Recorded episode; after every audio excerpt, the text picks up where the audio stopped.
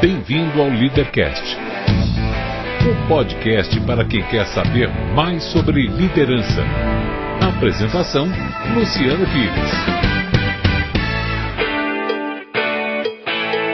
Bom dia, boa tarde, boa noite, bem-vindo, bem-vinda a mais um Leadercast, o podcast que trata de liderança e empreendedorismo com gente que faz acontecer. No programa de hoje trago Diógenes e Michele Cezila, empreendedores brasileiros que se mudam para os Estados Unidos com uma mão na frente e outra atrás e fundam a Top Clean, empreendimento em Baltimore, cumprindo o sonho de milhares de outros brasileiros.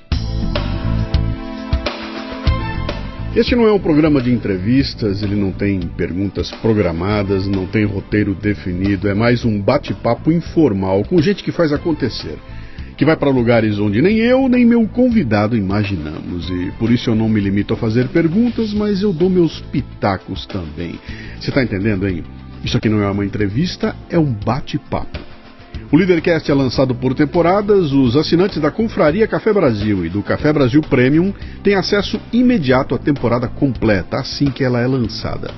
Os não assinantes receberão os programas gratuitamente um por semana para assinar, acesse cafebrasilpremium.com.br. O Leadercast mantém parceria com a WeWork, um ambiente fantástico com espaços de trabalho privados ou compartilhados que ajudam a criar um mundo onde você pode ter uma vida e não apenas um trabalho. A WeWork é um lugar onde você entra como um indivíduo eu, mas se torna parte de um grande nós. www.weworkbr.com muito bem, mais um Leadercast. Estou eu em fevereiro de 2018 em Baltimore. Depois de fazer uma. participar de um grande evento lá em Baltimore, na hora de eu ir embora, eu estou lá é, com o carro na rua me preparando para descer, eu ia dirigir até Washington e entrei nas mídias sociais e botei alguma coisa. Não me lembro se foi no Twitter, se foi no Facebook que eu estava. Botei uma foto, alguma coisa assim, aí entra uma mensagem de um, de um cara Luciano, pô, você ainda tá por aqui, vamos tomar um café. Falei, como assim tomar café? Aí eu olhei ali e falei, deixa eu ver onde é que ele tá. Onde é que você tá? Tô em tal lugar, me deu o endereço. E a hora que eu botei o endereço ali no mapinha, ficava. Eu, eu vou falar com todas as letras. Ficava na puta que pariu o lugar que ele mandou para mim. Porque eu tava do outro lado de, de Baltimore, né? Eu tava na saída para Washington. E ele tava do outro lado. Ele tava no norte, eu tava no sul. Mas eu olhei e falei, pô, quer saber de uma coisa? Esses negócios são de graça, não. Eu tô indo aí. Peguei, virei o carro, fui e acabei tendo uma surpresa genial. Tomamos um café muito gostoso ali, a gente conversou bastante.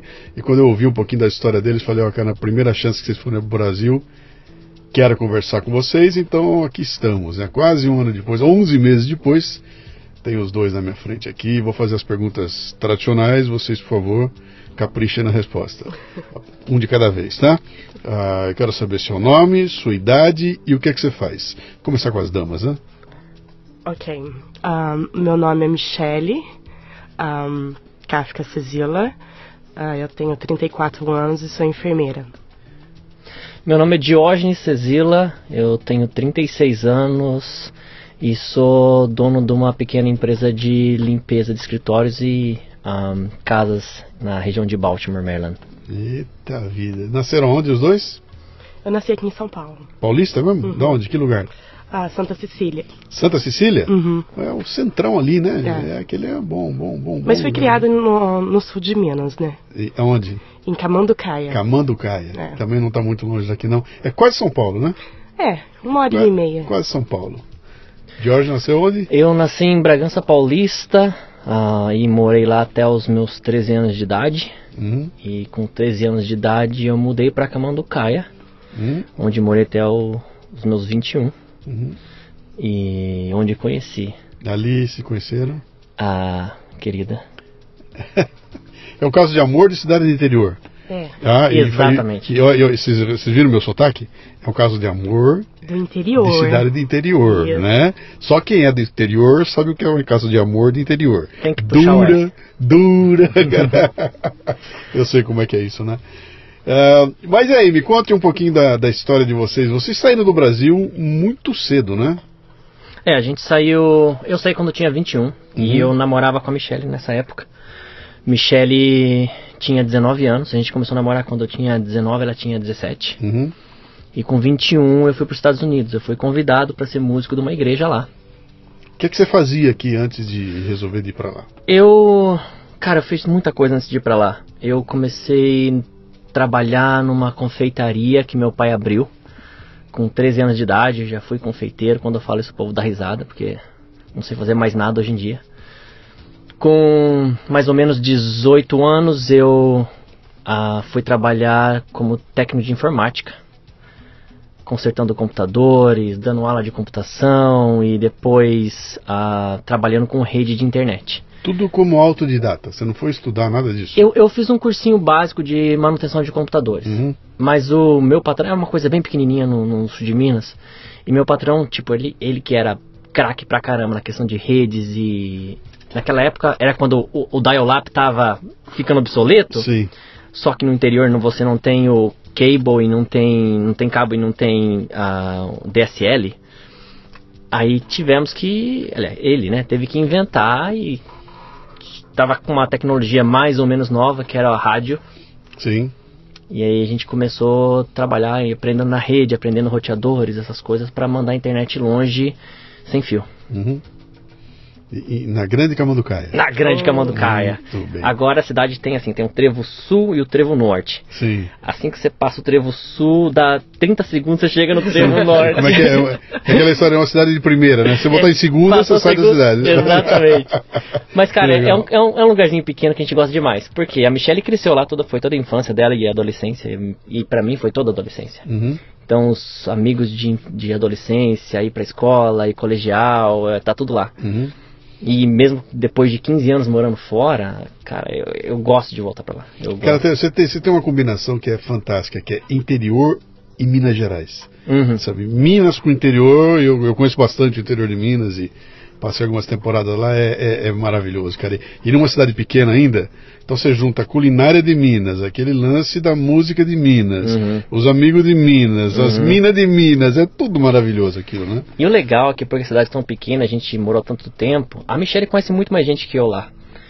Mas ah, você sai caminhando de uma casa de um parente para outro que deveria levar 10 minutos, Uhum. acaba levando duas horas, porque você vai parando, encontra um, um ex-professor, encontra um amigo, encontra uma pessoa que fala, oh, você tá visitando. Aí você para pra contar história, para Sim. pra tomar um café, e aí vai duas horas até chegar Aí, na aí casa. chega um terceiro, vira churrasco, né? é mais ou menos assim. Toma em três já, virou churrasco, é isso aí, é isso aí interior, cara. E você? O que, que você fazia? O que, que você tava? Tava lá esperando chegar o príncipe? Como é que era? não, eu tava tocando minha vida. É isso né? aí, Não, é isso tava, tava correndo atrás da vida. Eu comecei a trabalhar muito cedo. Uhum. Quando eu conto, assim, o pessoal fala assim, pô, um, com nove anos eu, eu era ajudante em loja. Nove anos. Uhum. Da, da família, loja da família não? Não, loja do pessoal, da cidade. Uhum. Ah, porque eu era muito magra e muito ágil, eles me contratavam. Eu saía de férias, o pessoal já ia na minha casa falando assim: Ó, você não quer trabalhar pra gente no final de ano? Porque antigamente, né, ah, eles tinham as prateleiras no final da loja de sapatos. Então eu ficava, era aquela pessoa que subia e ia jogando os a numeração pro pessoal. Uhum. Então tinha várias ah, famílias que tinham comércio na cidade que eles chegavam pra gente, ó, você vai trabalhar pra mim esse ano, né? Não, esse ano eu não vou. Daí no período de escola eu não trabalhava, eu ajudava em casa. Ah, mas eu sempre mexi com, com vendas. Eu- minha mãe é vendedora. Uhum. Ahn, com 11 anos. É. Com 11 anos. Isso daí é uma história legal, pode contar? Mas é pra contar, por favor. Ahn, eu pedi, eu pedi dinheiro pra minha mãe. Mãe, eu não gostava de pedir dinheiro porque eu achava que era humilhante. Com 11 anos. Não, com muito menos. Ah. Porque esse negócio de criança ficar pedindo e tendo que dar satisfação, o porquê que você quer um real pra comprar o quê, eu falava, não, isso daí não é pra mim. Então eu sempre fazia algumas coisinhas, tipo, comprar pão na padaria pra vizinha, pra pe- receber um trocado. Sempre daqui, nesse nível. Daí, com 11, mais ou menos 10, 11 anos, tinha um senhor que vendia banana na minha cidade. E vendia pra minha mãe. E daí um dia eu falei assim, eu vou vender banana. Daí o cara falou assim, mas você não tem dinheiro. um, eu falei assim, me, dá, me vende duas dúzias de banana. Mas eu não tenho dinheiro. Eu falei, não, eu não tenho dinheiro, eu preciso de uma linha de crédito. Eu preciso que o senhor. Um, eu pago o senhor semana que vem. Ele olhou para minha mãe, minha mãe falou assim, eu não me responsabilizo. Coisa dela é coisa dela. Que idade você tinha? Dez anos. Dez anos. É. Uh, daí eu falei pra ele assim, fui, peguei todas as moedinhas que eu tinha, eu falei assim, ó, eu pago metade agora, que é banana verde, né? Uhum. Então não sei os números, mas vamos pôr que a dúzia da banana era 20 centavos Uhum. na época. Eu dei os. eu pe- pedi duas dúzias, daí. Uh, e falei pra ele semana que vem, eu pago o senhor. Daí ele, tá bom, vou acreditar. Daí na semana que vem, esperei amadurecer a banana, fui vendi de porta em porta e paguei ele. Daí eu falei assim, dei todo o dinheiro pra ele. Daí eu disse assim, agora eu quero quatro dúzias. Uhum. Ele falou assim, mas você não vai nem gastar o dinheiro que você ganhou? Eu falei, não, eu tenho que investir. E aí eu fui, porque eu tinha um alvo que era comprar uma televisão e comprar um tênis. Não, era comprar um tênis. né? Não, era comprar televisão. Eu só sei que eu comecei nisso daí. Chegou uma época que eu tava movimentando mais ou menos umas 40 dúzias de banana por semana. Tu- Comprando dele Comprando, e revendendo. Comprando dele, verde, e revendendo. Aham. Ah, daí eu juntei todo o dinheiro que eu precisava, daí eu falei assim, eu não vou mexer mais com isso. O dia que eu virei pro senhorzinho, eu falei assim, não, agora eu não vou mexer mais com banana. Ele falou, mas como? Você é a pessoa que mais compra de mim na cidade. Aham. E isso eu era bem nova, então eu sempre vendi coisas, né? Da, da onde vem esse, esse vírus da. Você falou que sua mãe era vendedora. Minha mãe é vendedora. né? É. Ah, eu- a gente teve que. A gente teve. Eu tive uma escola muito boa com a minha mãe. Uhum. Porque ela divorciou do meu pai, separaram quando eu tinha três anos. E minha mãe, ela teve. Era uma pessoa muito tímida do interior, mas em ordem para sobreviver aqui em São Paulo, ela teve que meter a cara e fazer. Então, o que, que ela fez para comprar comida para mim para ela foi ela vendeu alguma coisa que ela tinha para a vizinha, comprou alguns novelos de lã, tricotou uma blusa de lã e foi a algum lugar aqui em São Paulo que era tinha umas boutiques e foi e vendeu. E daí com o dinheiro ela comprou mais lã e começava a fazer essa virada, né? Pô, isso é um- uma história de empreendedorismo fantástico, cara. Começa com duas dúzias de banana, outra começa com uma. Com um, como é que é? Uma blusa de tricô. É blusa de tricô, a gente legal. usa os talentos que tem na mão, né? É, ué. E aí vocês mudaram pra, pra Cama do Caio, por quê? Ah, porque meu avô e minha avó moram lá. Tá. Moravam lá, no caso. Ah, minha avó ainda continua lá. Daí, porque na, na cidade do interior é mais fácil sobreviver, né? sim. Ahn, então, toda a minha história eu mexi com vendas, vendi Avon, vendi Natura. ahn, sempre criei coisa nova. Uhum. Mas antes de ir para os Estados Unidos, eu estava trabalhando numa contabilidade, como ahn, departamento pessoal, e dava aula Uhum. à noite. Trabalhava das 7 às 5, daí dava aula à noite. Depois eu parei de dar aula para começar a fazer faculdade. Uhum. E aí conheceu. Não, o Diógenes eu já conheci. ah, Já conhecia, nessa época que a Michelle trabalhava à noite, eu já estava nos Estados já Unidos. estava para lá. Ah, então vamos, vamos voltar um pouquinho antes de vocês. Você falou que foi lá convidado para ir tocar. Exatamente. Numa igreja. Eu Você- fui, eu fui como músico de uma igreja, tinha, tinha muita imigração de brasileiro pra Mas lá. então, antes disso, esse negócio da música, de onde vem isso aí? Você começou a Ah. tocar alguma um instrumento? Bom, eu cresci na igreja, né? A, a minha família é cristã e meu pai é pastor. Então acho que é, acho que é a lei federal que filho de pastor tem que tocar o instrumento. Sim. Então eu comecei a tocar na igreja, aprendi a tocar violão, tocar baixo e Pastor o que que é? Igreja o quê? Batista? ele o que é o nome da igreja é Igreja de Deus Pentecostal. Tá. Ah, é uma igreja ah, dos Estados Unidos que veio pra cá, mandou missionários pra cá. E eles fundaram a igreja começando no interior de São Paulo, inclusive Bragança Paulista. Sim. E até os 13 anos meu pai era era um tipo assim um, um ajudante na igreja. Ele ah, faz, trabalhava muito na igreja, ajudava muito na igreja e depois ele ele tinha vocação de Uhum. ser pastor. Mudamos pra Camanducaia, ele fez seminário e aí nessa época eu tinha 13 anos que fui parar em Camanducaia. Ah, cara, que, que, que, que mudança. Mesmo sendo Bragança Paulista, sendo 40 minutos de Camanducaia, a cultura muda completamente. Ah, muda o jeito de falar, às vezes eu não entendia o que o povo falava.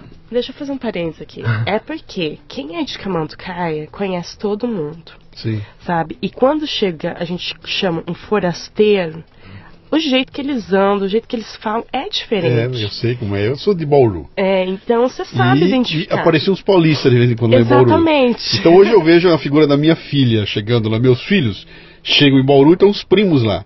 E a hora que começa a conversar, cara, é assim, é água pro vinho, porque parece ET falando, né? Aquele que ele chega lá com porta, porco, Fernando, e aí a moçada lá é porta, porco, Fernando, a conversa é outra, a dinâmica é outra, o horário de almoço é outro, é- tudo muda, né? É, Culturalmente tá uma mudança É. brutal, né? E eu saí de Bragança Paulista, onde tem um sotaque diferente. o- o- é tipo aquele tio, tia de, de paranaense, influência italiana. Sim.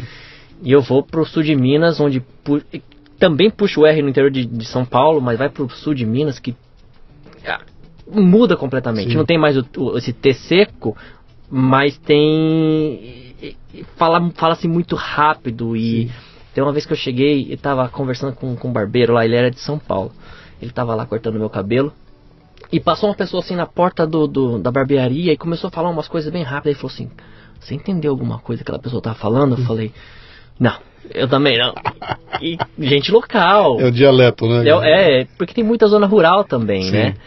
E, e a- hoje em dia, na nossa casa, a gente fala português na nossa casa, a maior parte do tempo, quando a gente não mistura tudo, a gente pega falando o, o que eu não entendia antes, Uhum. entendeu? É, f- fica, pega na gente. Muita influência da mulher, né? Imagino. Porque como eu cresci ali, então eu conheço as coisas. Daí eu- ele tem mania de falar pra mim assim: "Você inventou essa palavra? É, É coisa da sua família?" Eu falei: "Não, pesquisa. vai ver. Existe essa palavra." Daí ele vai no Google. É, uhum, é. Mas ahn, a maioria no começo do relacionamento, do, do namoro nosso, ele fala assim: "Você fala umas coisas que eu não entendo." Eu falei: "Mas como?" Mas é engraçado que era, claro, com o sotaque da maneira de falar do sul de Minas, porém, palavras que eu nunca ouvi na minha vida, mas que eram palavras, Uhum, assim, palavras mesmo. uhum. Não somente dialeto. Com uma, vocês tiveram uma baita vantagem, porque quem mora no interior tá pronto para falar inglês, né? Esse- o- Exatamente. O, porta do interior, aquele o, o R do interior. Sou É white. o, é o R do inglês, cara. Não, Aquilo é maravilhoso. A gente, tipo, eu fui para os Estados Unidos com 20, 21, é, 21, anos. ahn, sem falar nada de inglês. Aham. Porque a cara com a coragem. Falava oi, tchau e o resto eu fazia joia. E dava um sorriso. Uhum. Mas, por ser mineira, eu já cheguei questionando as coisas. Tipo, uai, só, Uai só. uai, só. Por que então? Sim. Então você já chega questionando tudo, revolucionando. Uai, só. É, já tá pronto, né? Mas aí você, você começa a tocar o quê? Violão. Violão? É, violão Na- é que eu, que, eu, que eu gosto de tocar e que sei Tá. fazer melhor. Ah, na minha igreja hoje eu toco o baixo e, e, Uhum. e violão.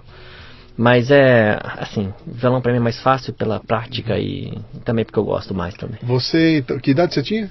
Tinha 21 anos quando eu fui pro 21 Estados anos, você tá sentadinho lá na- no culto, tocando seu violãozinho. Uhum. Como é que pinta um convite pra ir tocar no. Ah, foi assim, ah, um pastor amigo de meu pai, ah, que eles fizeram seminário juntos, ele tava lá nos Estados Unidos. E ele veio visitar e tal, e olhou pra mim, ei, você não, não quer ir lá me ajudar? Eu falei, não sei, tipo, eu sempre, sempre gostei do inglês, mas nunca, assim, pensei, eu pensava em ir pra Inglaterra, uma coisa assim, mas pros Estados Unidos nunca passou na minha cabeça. Uai só. Uai, só. Aí amadureceu a ideia, a gente conversou e meio que foi assim, sabe? Ele gostava muito da minha família, e gosta muito da minha família e tipo, ah, vou ajudar esse moleque, Uhum. entendeu? Ah, tá aqui num, num ovinho de cidade e eu, sei lá, o moleque tem vontade, eu vou trazer ele pra cá. Uhum. E aí foi assim, eu cheguei lá e tínhamos, ele era pastor de duas igrejas brasileiras e uma igreja americana, não sei como ele dava conta, mas dava. Na- Aonde? Em Baltimore, na região de Lá em- Baltimore. em Baltimore, É, não na cidade, mas ao redor de Baltimore. Tinha saído do Brasil já, você? Não, primeira vez que eu entrei no avião na minha vida. É.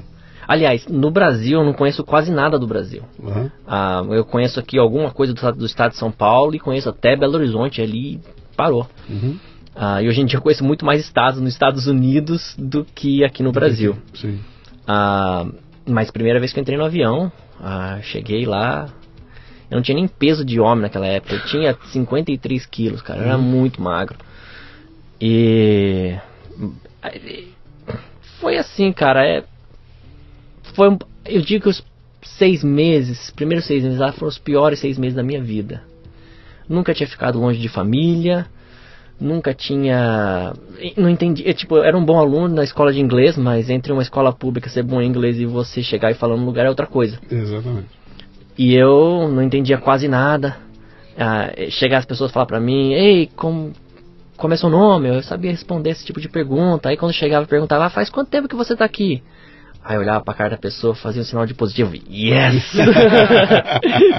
e a pessoa ficava assim, pô, É. o carinho não entendeu nada. É.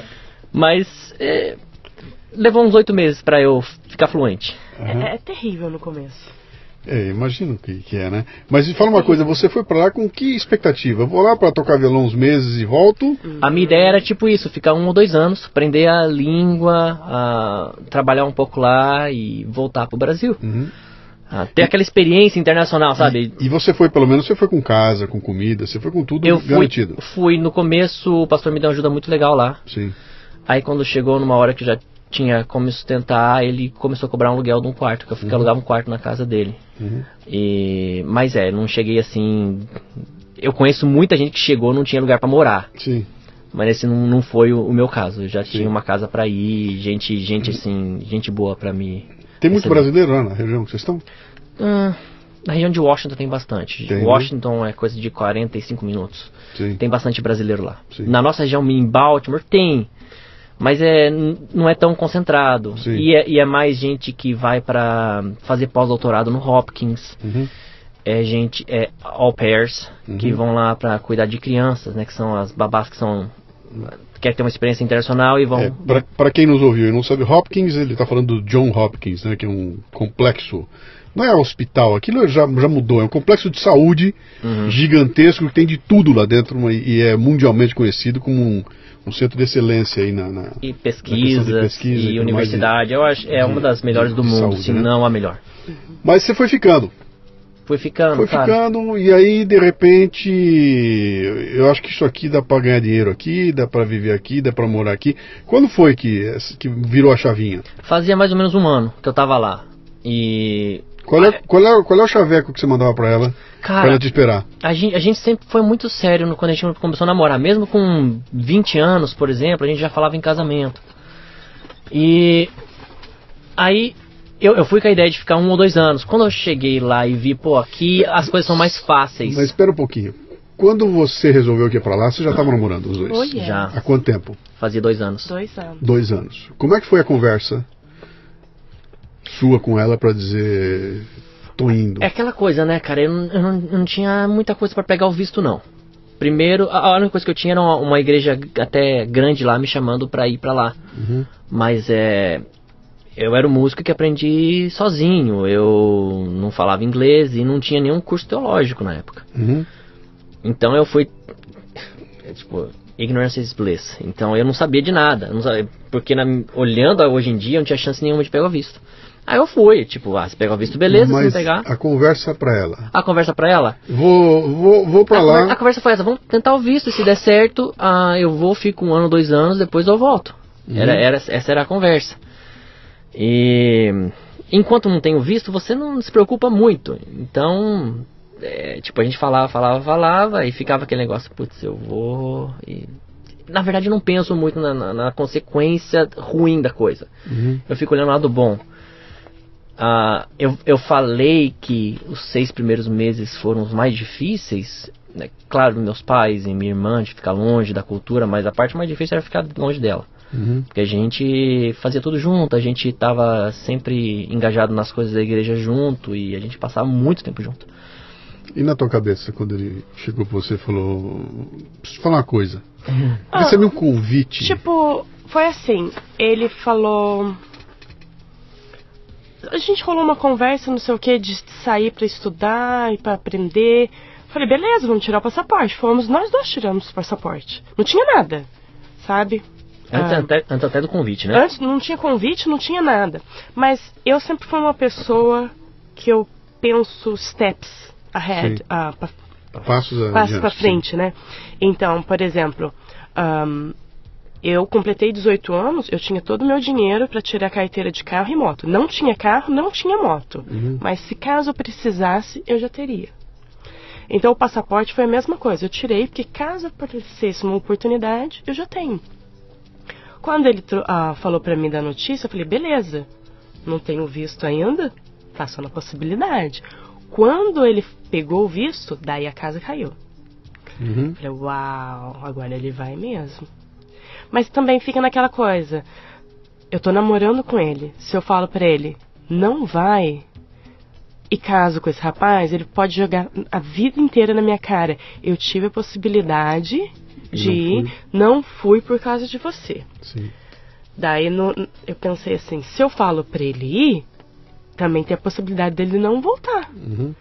Então eu, numa- eu tô numa situação difícil, né? Que idade você tinha? a 20, eh, 19. Uhum. 19. anos. Eu falei, pensei, bom, como a decisão é dele, eu vou incentivar a fazer o que ele quer. Se ele voltar, voltou. Se não voltar, a gente caminha. Foi engraçado quando eu, eu cheguei pra Michelle e falei, Michelle, eu peguei o visto. Ela, que bom, né? Mas eu, eu desestabilizei por um bom tempo emocionalmente. Ah, é? Foi muito difícil pra mim. Imagino. Foi muito difícil. Ah, até que num ponto, tipo, eu falei, tipo, a casa caiu mesmo. Uhum. E daí no segundo ano eu já tava voltando mais na ativa, sabe? Eu tava engrenando mais. Porque no primeiro ano eu falava, não, eu tenho que ir também, eu quero ir também, corri atrás. E ele falava, não, não é tempo ainda, vamos devagar e tal. Daí depois que eu, tipo, desliguei dessa ideia, falei, ah, tá bom. E daí eu comecei a falar assim, quer saber de uma coisa? Vou cuidar de mim. Eu tenho que estar bem comigo mesma, tenho que estar bem aonde eu tô. Quando eu comecei a curtir tudo que eu tinha, e, e tava vivendo intensamente. Eu tava numa das melhores fases da minha vida. Daí ele falou assim, por que, que você não tenta o visto? Eu falei, ah, tá bom. Tentar o visto? Pensei comigo. Se pegar, pegou. Se não pegar, também tá ótimo. Uhum. Tô tocando minha vida aqui. E a ideia era assim, olha, se você pegar o visto, beleza, você vem pra cá, a gente casa. E aí você muda de status de visto, porque o meu visto dava a opção pra ela ser dependente do meu visto, depois de casado. Você pegou o teu visto Green Card? Não, é um visto chamado R, é o de religioso. Que depois de um certo tempo você trabalhando no- nesse visto R, ele te dá a possibilidade de, de ah, pedir um green card. E eu fui como. Daí a gente veio, viu um jeito de. Como eu tava ah, na faculdade, eu fui como intercâmbio pra lá. E eu, eu. E justo na época que eu fui, era aquela época daquela novela América. Não sei se você lembra da Globo, que a menina passava o deserto e ficava pra lá. Eu não assisti a novela, Uhum. mas a minha cidade de interior, você imagina a notícia. A filha da Roseli tá inventando de ir embora pros Estados Unidos atrás do filho do pastor. E vai cruzar o, E- o México. E pra- todo mundo falando pra mim que eu ia ficar parada no deserto do México e É. eu tentava explicar pras pessoas, não, eu vou de avião. Eu tenho visto. Uhum. Eu- o meu patrão mesmo na época, ele falava assim: "Ah, você não chega nos Estados Unidos não. Aquele lá- lugar não é pra você não". E eu avisava, falava: "Pô, mas long story um, short, né? um, eu preparei toda a documentação pra pegar e o visto de intercâmbio. Não tinha dinheiro pra comprovar, não tinha nada, só era o meu, né? É por isso que foi um visto de intercâmbio, pra você pegar visto de turista, você tem que comprovar uma certa renda, né? Sim. E eu peguei o meu tio de consideração como backup ah, financeiramente, caso eles pedissem. E como eu trabalhava em contabilidade, eu era boa, sou boa com papéis. Fiz, tipo, uns dois ou três dedos de papel pra provar que eu ia voltar tal. Eu na fila lá do consulado, eu olho pra menina da frente, a menina gritando, cara. Meu pai é médico eu tenho dinheiro pra ir. Eu falei, poxa, se o pai dela que é médico, cara, tem ela tem dinheiro pra ir, acabou comigo. Daí, chegou na minha vez, entreguei tudo no guichê lá. O cara fez duas perguntas pra mim. Que que eu estudava? Falei, letras. E o que que o meu pai fazia? Falei, motorista. Ele falou, paga o teu visto. Luciano, você acredita que eu olhei pro cara falei assim, pô, mas você não vai pedir nenhum papel? Eu preparei todo esse papelado aqui, você não vai pedir nada? O cara olhou pra minha cara assim, no seu caso, não. Você pode ir. Falei, poxa vida. E, e, e vai explicar por quê. Vai explicar. Só Deus, né? É. Só Deus. E a menina lá gritando, era o mesmo tipo de visto. Uhum. Mesma coisa. Daí eu falei assim, mas você tem certeza. A, a inocência da pessoa, mas você tem certeza? Eu tenho os papéis aqui. Não, moça, vai pagar o teu visto lá. Daí saí e foi embora. Uhum. Você pegou um visto de intercâmbio sem ter nada lá. Você já tinha. Você encontrou uma escola lá, alguma coisa assim ou não? Não, o que, o, esse intercâmbio foi até aqui em São Paulo que eu arrumei. ah, Uma empresa de. de É uma empresa daqui de São tá. Paulo, é. Era pra eu ir. O plano era pra eu ir passar três meses das minhas férias, Uhum. dezembro e janeiro, trabalhando no supermercado lá. Ah, mas não falava inglês. Daí, tipo, eles conectam você com o empregador. Sim. E daí eu tive que passar por uma entrevista com o dono do supermercado, mas eu não falava patavinas. Lá. Não, aqui, no, aqui em São Paulo. Eu acho que é no Anham, Anhambi. Anhembi. Anhambi Pode que eu fui. É. Numa feira lá de empregador. Daí ele, o cara olhava pra mim e falou assim, mas ela não fala. Daí eu olhei pra menina e falei assim, mas eu posso ficar junto com você, né? Ela fala bem e ela fala português, a gente se entende, eu vou aprendendo. Falei, você pode traduzir isso daí pro cara? Daí ela traduziu, daí ele tava meio pensativo na, na outra menina, ela falou assim, ah, então leva as duas. E acabou que chegando lá, eles não, não deu certo trabalhar no supermercado, eu acabei trabalhando num McDonald's da vida Uhum. por algum tempo. E aí, cara? De repente desce de um avião, sai a sua. O amor da sua vida. Uhum. e você que estava se virando lá, Uhum. pô, sozinho. Sozinho eu me viro, se não tiver que tomar banho eu não tomo, se não tiver comida eu não como, eu me viro e de repente você não estava mais sozinho, cara. Tinha uma puta de uma responsabilidade caída no seu colo, porque agora eram dois. E Foi- você que a puxou pra lá, né? Pois é, o primeiro passo foi a gente casar, pra mudar o visto dela. E a gente foi e casou no civil, como se fosse no civil, ele vale por tudo, mas é como se fosse no civil. E pra mandar os papéis dela para pegar o visto dela. Essa Vocês era... casaram, você viu? Lá? A gente casou lá, Fez tudo lá. fizemos tudo lá. Ah, e aí botamos a papelada para mandamos para imigração. Eles receberam a papelada lá, aprovaram a mudança de status do visto dela como dependente minha. Isso tudo antes dela sair do intercâmbio dela. Quer Aí dizer, em três meses. que ela não podia sair do intercâmbio dela, Em- né? em três em três meses. Isso, ele morava em Baltimore e eu morava em Virgínia, outro estado. Sim. É, três horas de carro de diferença. Não, não, Eu- Virgínia, você, Ah. tá, em Virginia Beach Virginia naquela Beach, época. três Era, horas. era, era cinco horas de carro. Oh, yeah. É. Então a gente, ele me pegou no aeroporto e me levou pra Virginia Beach. Ah, era cinco horas de distância. A gente não, não ficou junto no começo, porque eu tinha que cumprir a minha carga horária no, no lugar, que senão eles cancelariam o meu visto. Uhum. Então a gente passa uns perrengues no começo. Bom, Então, o nessa, que mais tem é a história de brasileiro passando, passando perrengue, né? Oh. Eu, eu lembro da minha mulher lá. Ela não, ela não se conformava. A gente num- numa, lá, lá em, acho que em Orlando, num mercado, nós fomos fazer compra lá, fomos comprar carne. E a, e a moça no balcão vendendo carne para nós era uma brasileira que falava inglês mal e porca, muito mal o inglês. Ela estava lá nos 5, 6, 7 anos, chegou lá sem falar absolutamente nada e estava trabalhando lá. Minha mulher olhava e falava, como, como, como, é que, como é que alguém sai com uma mão na frente e outra atrás, sem falar o idioma, e está aqui há cinco anos trabalhando dentro do mercado? Quer dizer, não devia ser um ilegal evidente, né? Devia ter algum esquema que ela montou lá. E sem, continuava sem falar a língua direito, né? Ah, mas lá, lá você não precisa falar inglês mesmo? É, mas em Baltimore acho que sim, né? Não, em Baltimore sim, Sim. mas quando você vai pra Flórida, É, você lá- lá- sobrevive. sim, Ah, sim. muito. ah, a gente foi pra Fort Lauderdale, né? Uhum. Eu olhei e falei, gente, isso aqui é Brasil. Todo É. mundo conversando na rua, em português, com um monte de lugar de comida. Eu falei, uau. É, O acho engraçado é que quando a gente tá lá na nossa região, a gente quer ter uma conversa particular e tá no meio de um monte de gente, é claro que a gente não faz de gente de gente conhecido, que é falta de educação, mas a gente tá numa loja, a gente quer fazer um comentário que só entre nós a gente fala português. Uhum. Ninguém entende mesmo, né? Então, beleza, não precisa nem falar baixinho. A gente vai lá pro sul da Flórida, é qualquer lugar que você vai, tem gente falando português, então essa tática a gente não serve. Não dá entendeu? pra usar lá, Não né? dá. E não precisa muito, porque tem, tem restaurante brasileiro, tem Uhum. lojas brasileiras, tem, tem tudo brasileiro lá. Vocês casam, então, mudou teu status de, de Uhum. visto, vai vencer os teus três meses lá de, de- E aí? Daí casaram morando cinco horas de distância um do outro? Como é que vocês fizeram? Vocês Não, se- é, enquanto tava rolando a papelada dela, a gente tava em distância. Aí quando saiu a papelada dela, ela já saiu imediatamente e foi para Baltimore. Tá. Casamos Que na aí, igreja. aí você não precisava mais cumprir horário, não tinha nada disso. Não, você, ela- você se libertou da, da, Uhum. da, da- da obrigação de. Ela só avisou lá e falou que o visto dela tinha mudado e tudo.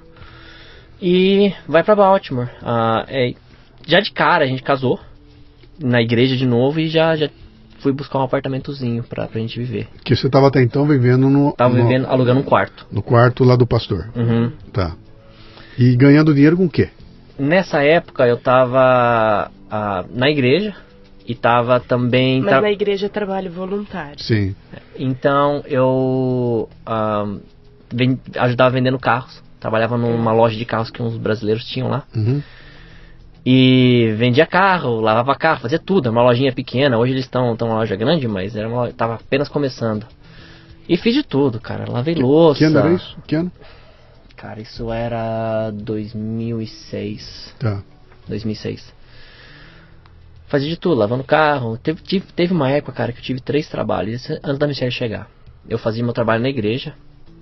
E eu ainda trabalhava numa empresa americana que fazia, tipo, esses... ah, Esquadrilho. é tipo uns, uns- um forro. Tipo um forro de, de, de, de salas. Depois eu ia para um restaurante, trabalhava mais 8 horas no restaurante, lavando louça, e depois do restaurante eu saía para limpar um outro restaurante à noite. Eu trabalhava tipo coisa de. Ah, cara, 19, 20 horas por dia. Uhum. Fiz isso durante 8 meses. Eu quase morri, cara. Quase morri. E eu fazia isso por uma razão. A Michelle não estava aqui ainda, então tinha que dar um jeito de ocupar o meu tempo pra, pra, porque era difícil. Longe de família e tudo. E outra porque eu tinha interação com gente. né? Eu sempre, Sim. antes de ir pra lá, eu fui sempre muito ah, acanhado. Não, nunca começava com uma conversa. Nesses, ah, nesses primeiros seis meses, eu aprendi o que era solidão. Então, você começa a falar com todo mundo que você vê na frente. E foi isso que ajudava o meu inglês. Uhum. E também me tornou uma pessoa diferente. É uma pessoa mais ah, comunicativa e uma pessoa que, que, que lida mais melhor com as pessoas, o que me ajudou no meu negócio depois. Você não tinha voltado pra cá em momento algum? Não. Quanto tempo. Aí quando você reencontrou com ele? Vocês não se viam há quanto tempo? Dois anos. Dois anos. Dois anos. Cacete. Dois anos. E não era a tecnologia de internet, Sim, não WhatsApp, é? Sim, essas não é? coisas Eu- sim, assim, sim, né? sim. Era ligação uma vez por semana, Uhum. conversava. Comprava um negócio chamado calling card. Sim. um que cartãozinho você, um você cartãozinho comprava, vinha com código, você ligava por número, colocava o seu código e depois o dizia, agora você pode ligar pra onde você Eu usei quiser. muito. Já usei usou, muito. sabe eu, como é, eu né? sei como eu usei muito isso aí. Muito bem. Estamos os dois juntos. Vou procurar um- uma, uma casinha, um apartamentinho, alguma coisa assim. Uhum. E na tua cabeça, tenho que me virar. Não, na minha cabeça. Era tem banana seguinte, pra vender aqui? Será que tem banana? Na minha cabeça, eu falei assim, gente, ah, tô aqui, boa. Daí, ahn, eu tinha acabado de chegar e, como eu disse, no começo é muito ruim. Por- ainda mais eu que não sabia inglês. Daí eu falei, poxa, o que, que eu vou fazer? Ligava a televisão, todo em inglês. Ahn, não tinha ninguém, porque eu acostumada no Brasil, cidade pequena, conheço todo mundo, converso com todo mundo, aquele, sabe, aquele jeito gostoso de interior. Ninguém na rua. Porque lá cada um é na sua, né? Uhum. Ahn, fui uma vez, minha primeira vez que eu fui ao mercado, eu fui comprar três coisas. Eu gastei quatro horas no supermercado e trouxe uma para casa, porque eu tinha que abrir o dicionário para ver o que que era. No Brasil, geralmente você tem a foto do produto Uhum. na embalagem, né? E nos Estados Unidos é só o nome. Então, se você vai pela foto, você não acha. Eu lembro que eu fui comprar leite em pó, uma das coisas, e não achei. Eu revirei o lugar e depois que eu vim saber que é difícil mesmo achar. Ah, foi um período de adaptação muito difícil Eu ligava muito pro pessoal do Brasil. Chorar. Ah, não, eu não chorava Não? porque eu não podia passar insegurança pra eles que estavam aqui. Uhum. Eu falava, não, eu tô com saudade, tal, eu quero, quero falar português. Mas tem aquele negócio. os Estados Unidos é a terra que o filho chora e a mãe não vê. Uhum. Você passa uns perrengues, mas você liga e fala assim, não, tá tudo bem, estamos caminhando tal. É a parte do crescimento como pessoa, né? Então eu ligava para minhas amigas, ligava pra minha mãe, pra tia, todo mundo. Só que chegou um ponto eu falei, pô, eu não posso viver assim. Ele saía para trabalhar ah, 8 da manhã, voltava praticamente 8 da noite. Eu passava o dia inteirinho sozinha. Falei, eu não posso viver aqui. Ou eu vivo nos Estados Unidos, ou eu vivo no Brasil. Se eu for para viver pro Brasil, vamos fechar a casa e vamos embora. Se é pra viver aqui, vamos adaptar. Eu lembro que eu levantei, olhei no espelho, falei assim: tô nos Estados Unidos, vamos viver igualzinho americano. Então, a partir de hoje, eu vou aprender essa língua, eu vou comer o que eles comem, eu vou vestir o que eles vestem. Porque na minha cabeça é, ah, essa comida não presta, ah, porque a comida do Brasil é melhor, ah, porque o sapato do Brasil é mais confortável, a roupa é melhor. Sabe aquela comparação? Sim. Daí eu fechei a casa, eu andei por volta de 45 minutos a pé para chegar no supermercado, porque ah, nos Estados Unidos a parte residencial geralmente não fica perto da comercial.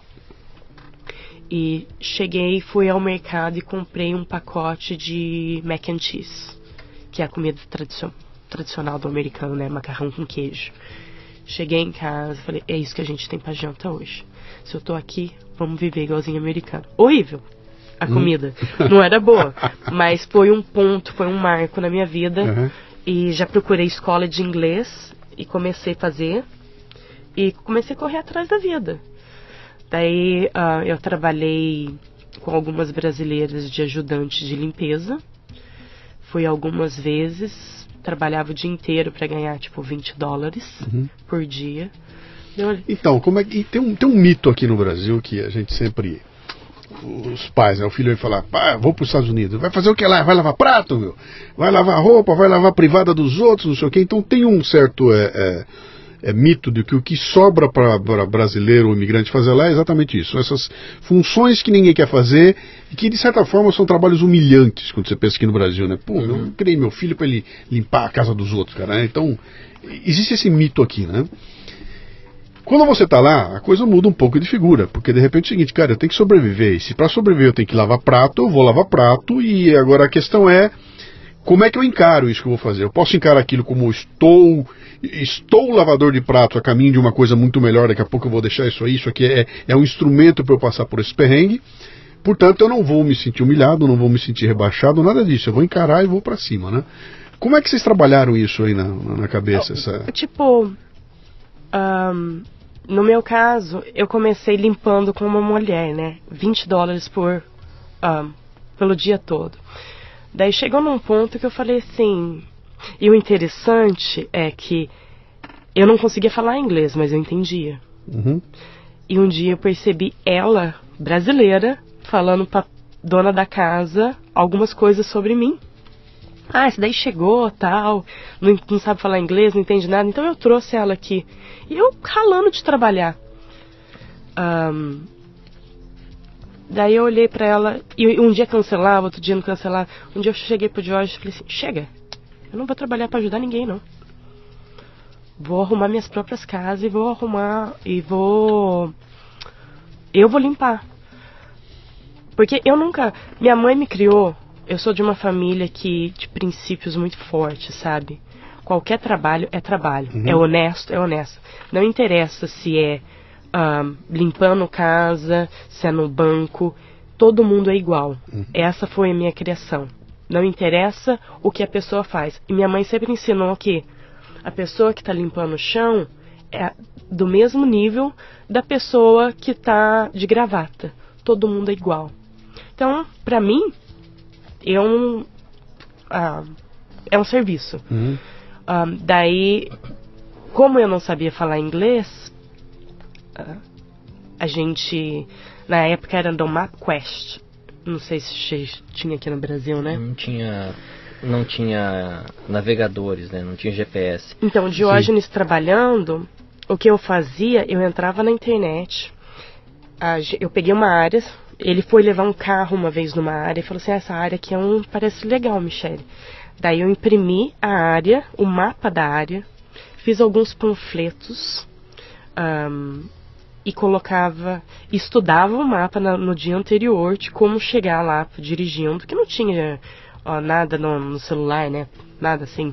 Não tinha, não tinha smartphone É, naquela não Aí tinha. Não tinha nem Waze, não nada, tinha nada. não tinha nada. assim. E ia com a cara e com a coragem, tremendo, dirigindo assim, tremendo. Daí eu parava o carro, colocava um X no mapa na onde eu estava, andava de porta em porta colocando panfleto. Eu cheguei a colocar 4.500 panfletos naquela região, Housekeeping. é, oferecendo serviço. Foi. é, E daí tivemos duas ligações. e a Michelle fazia essa parte e, e eu atendia o telefone É, e falava com a pessoa e a gente à noite ia dar os orçamentos na casa.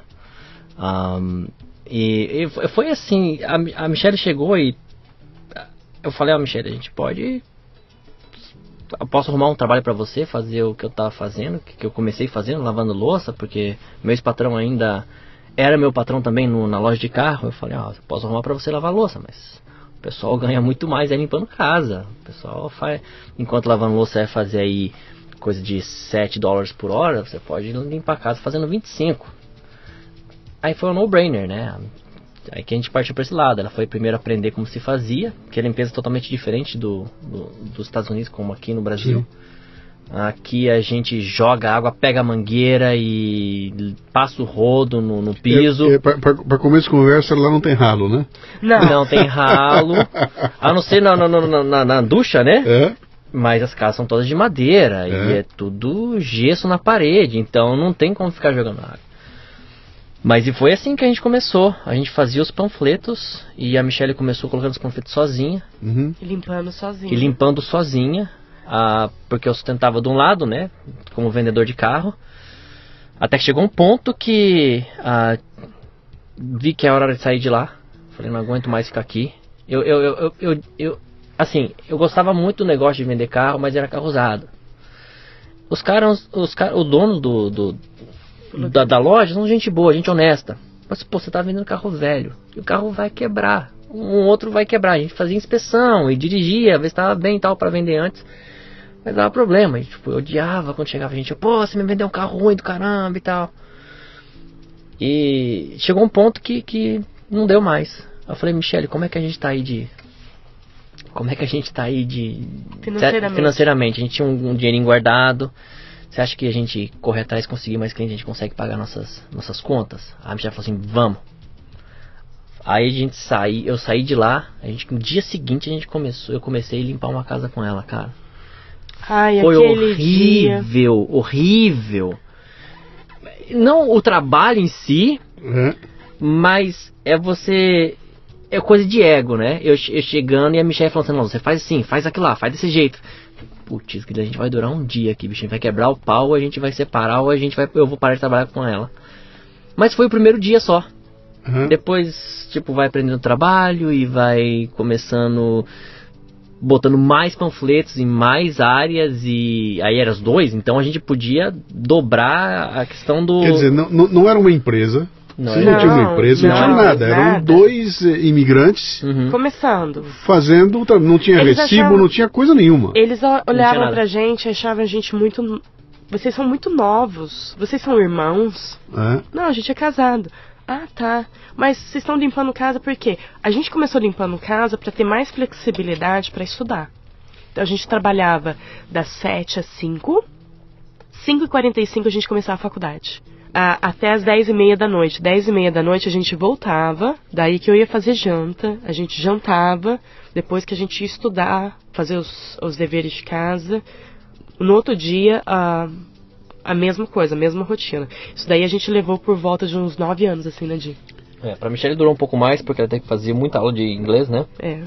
Me fala uma coisa, essa- vocês nesse momento aí que vocês estavam os dois se, se virando lá, o que, que era a visão?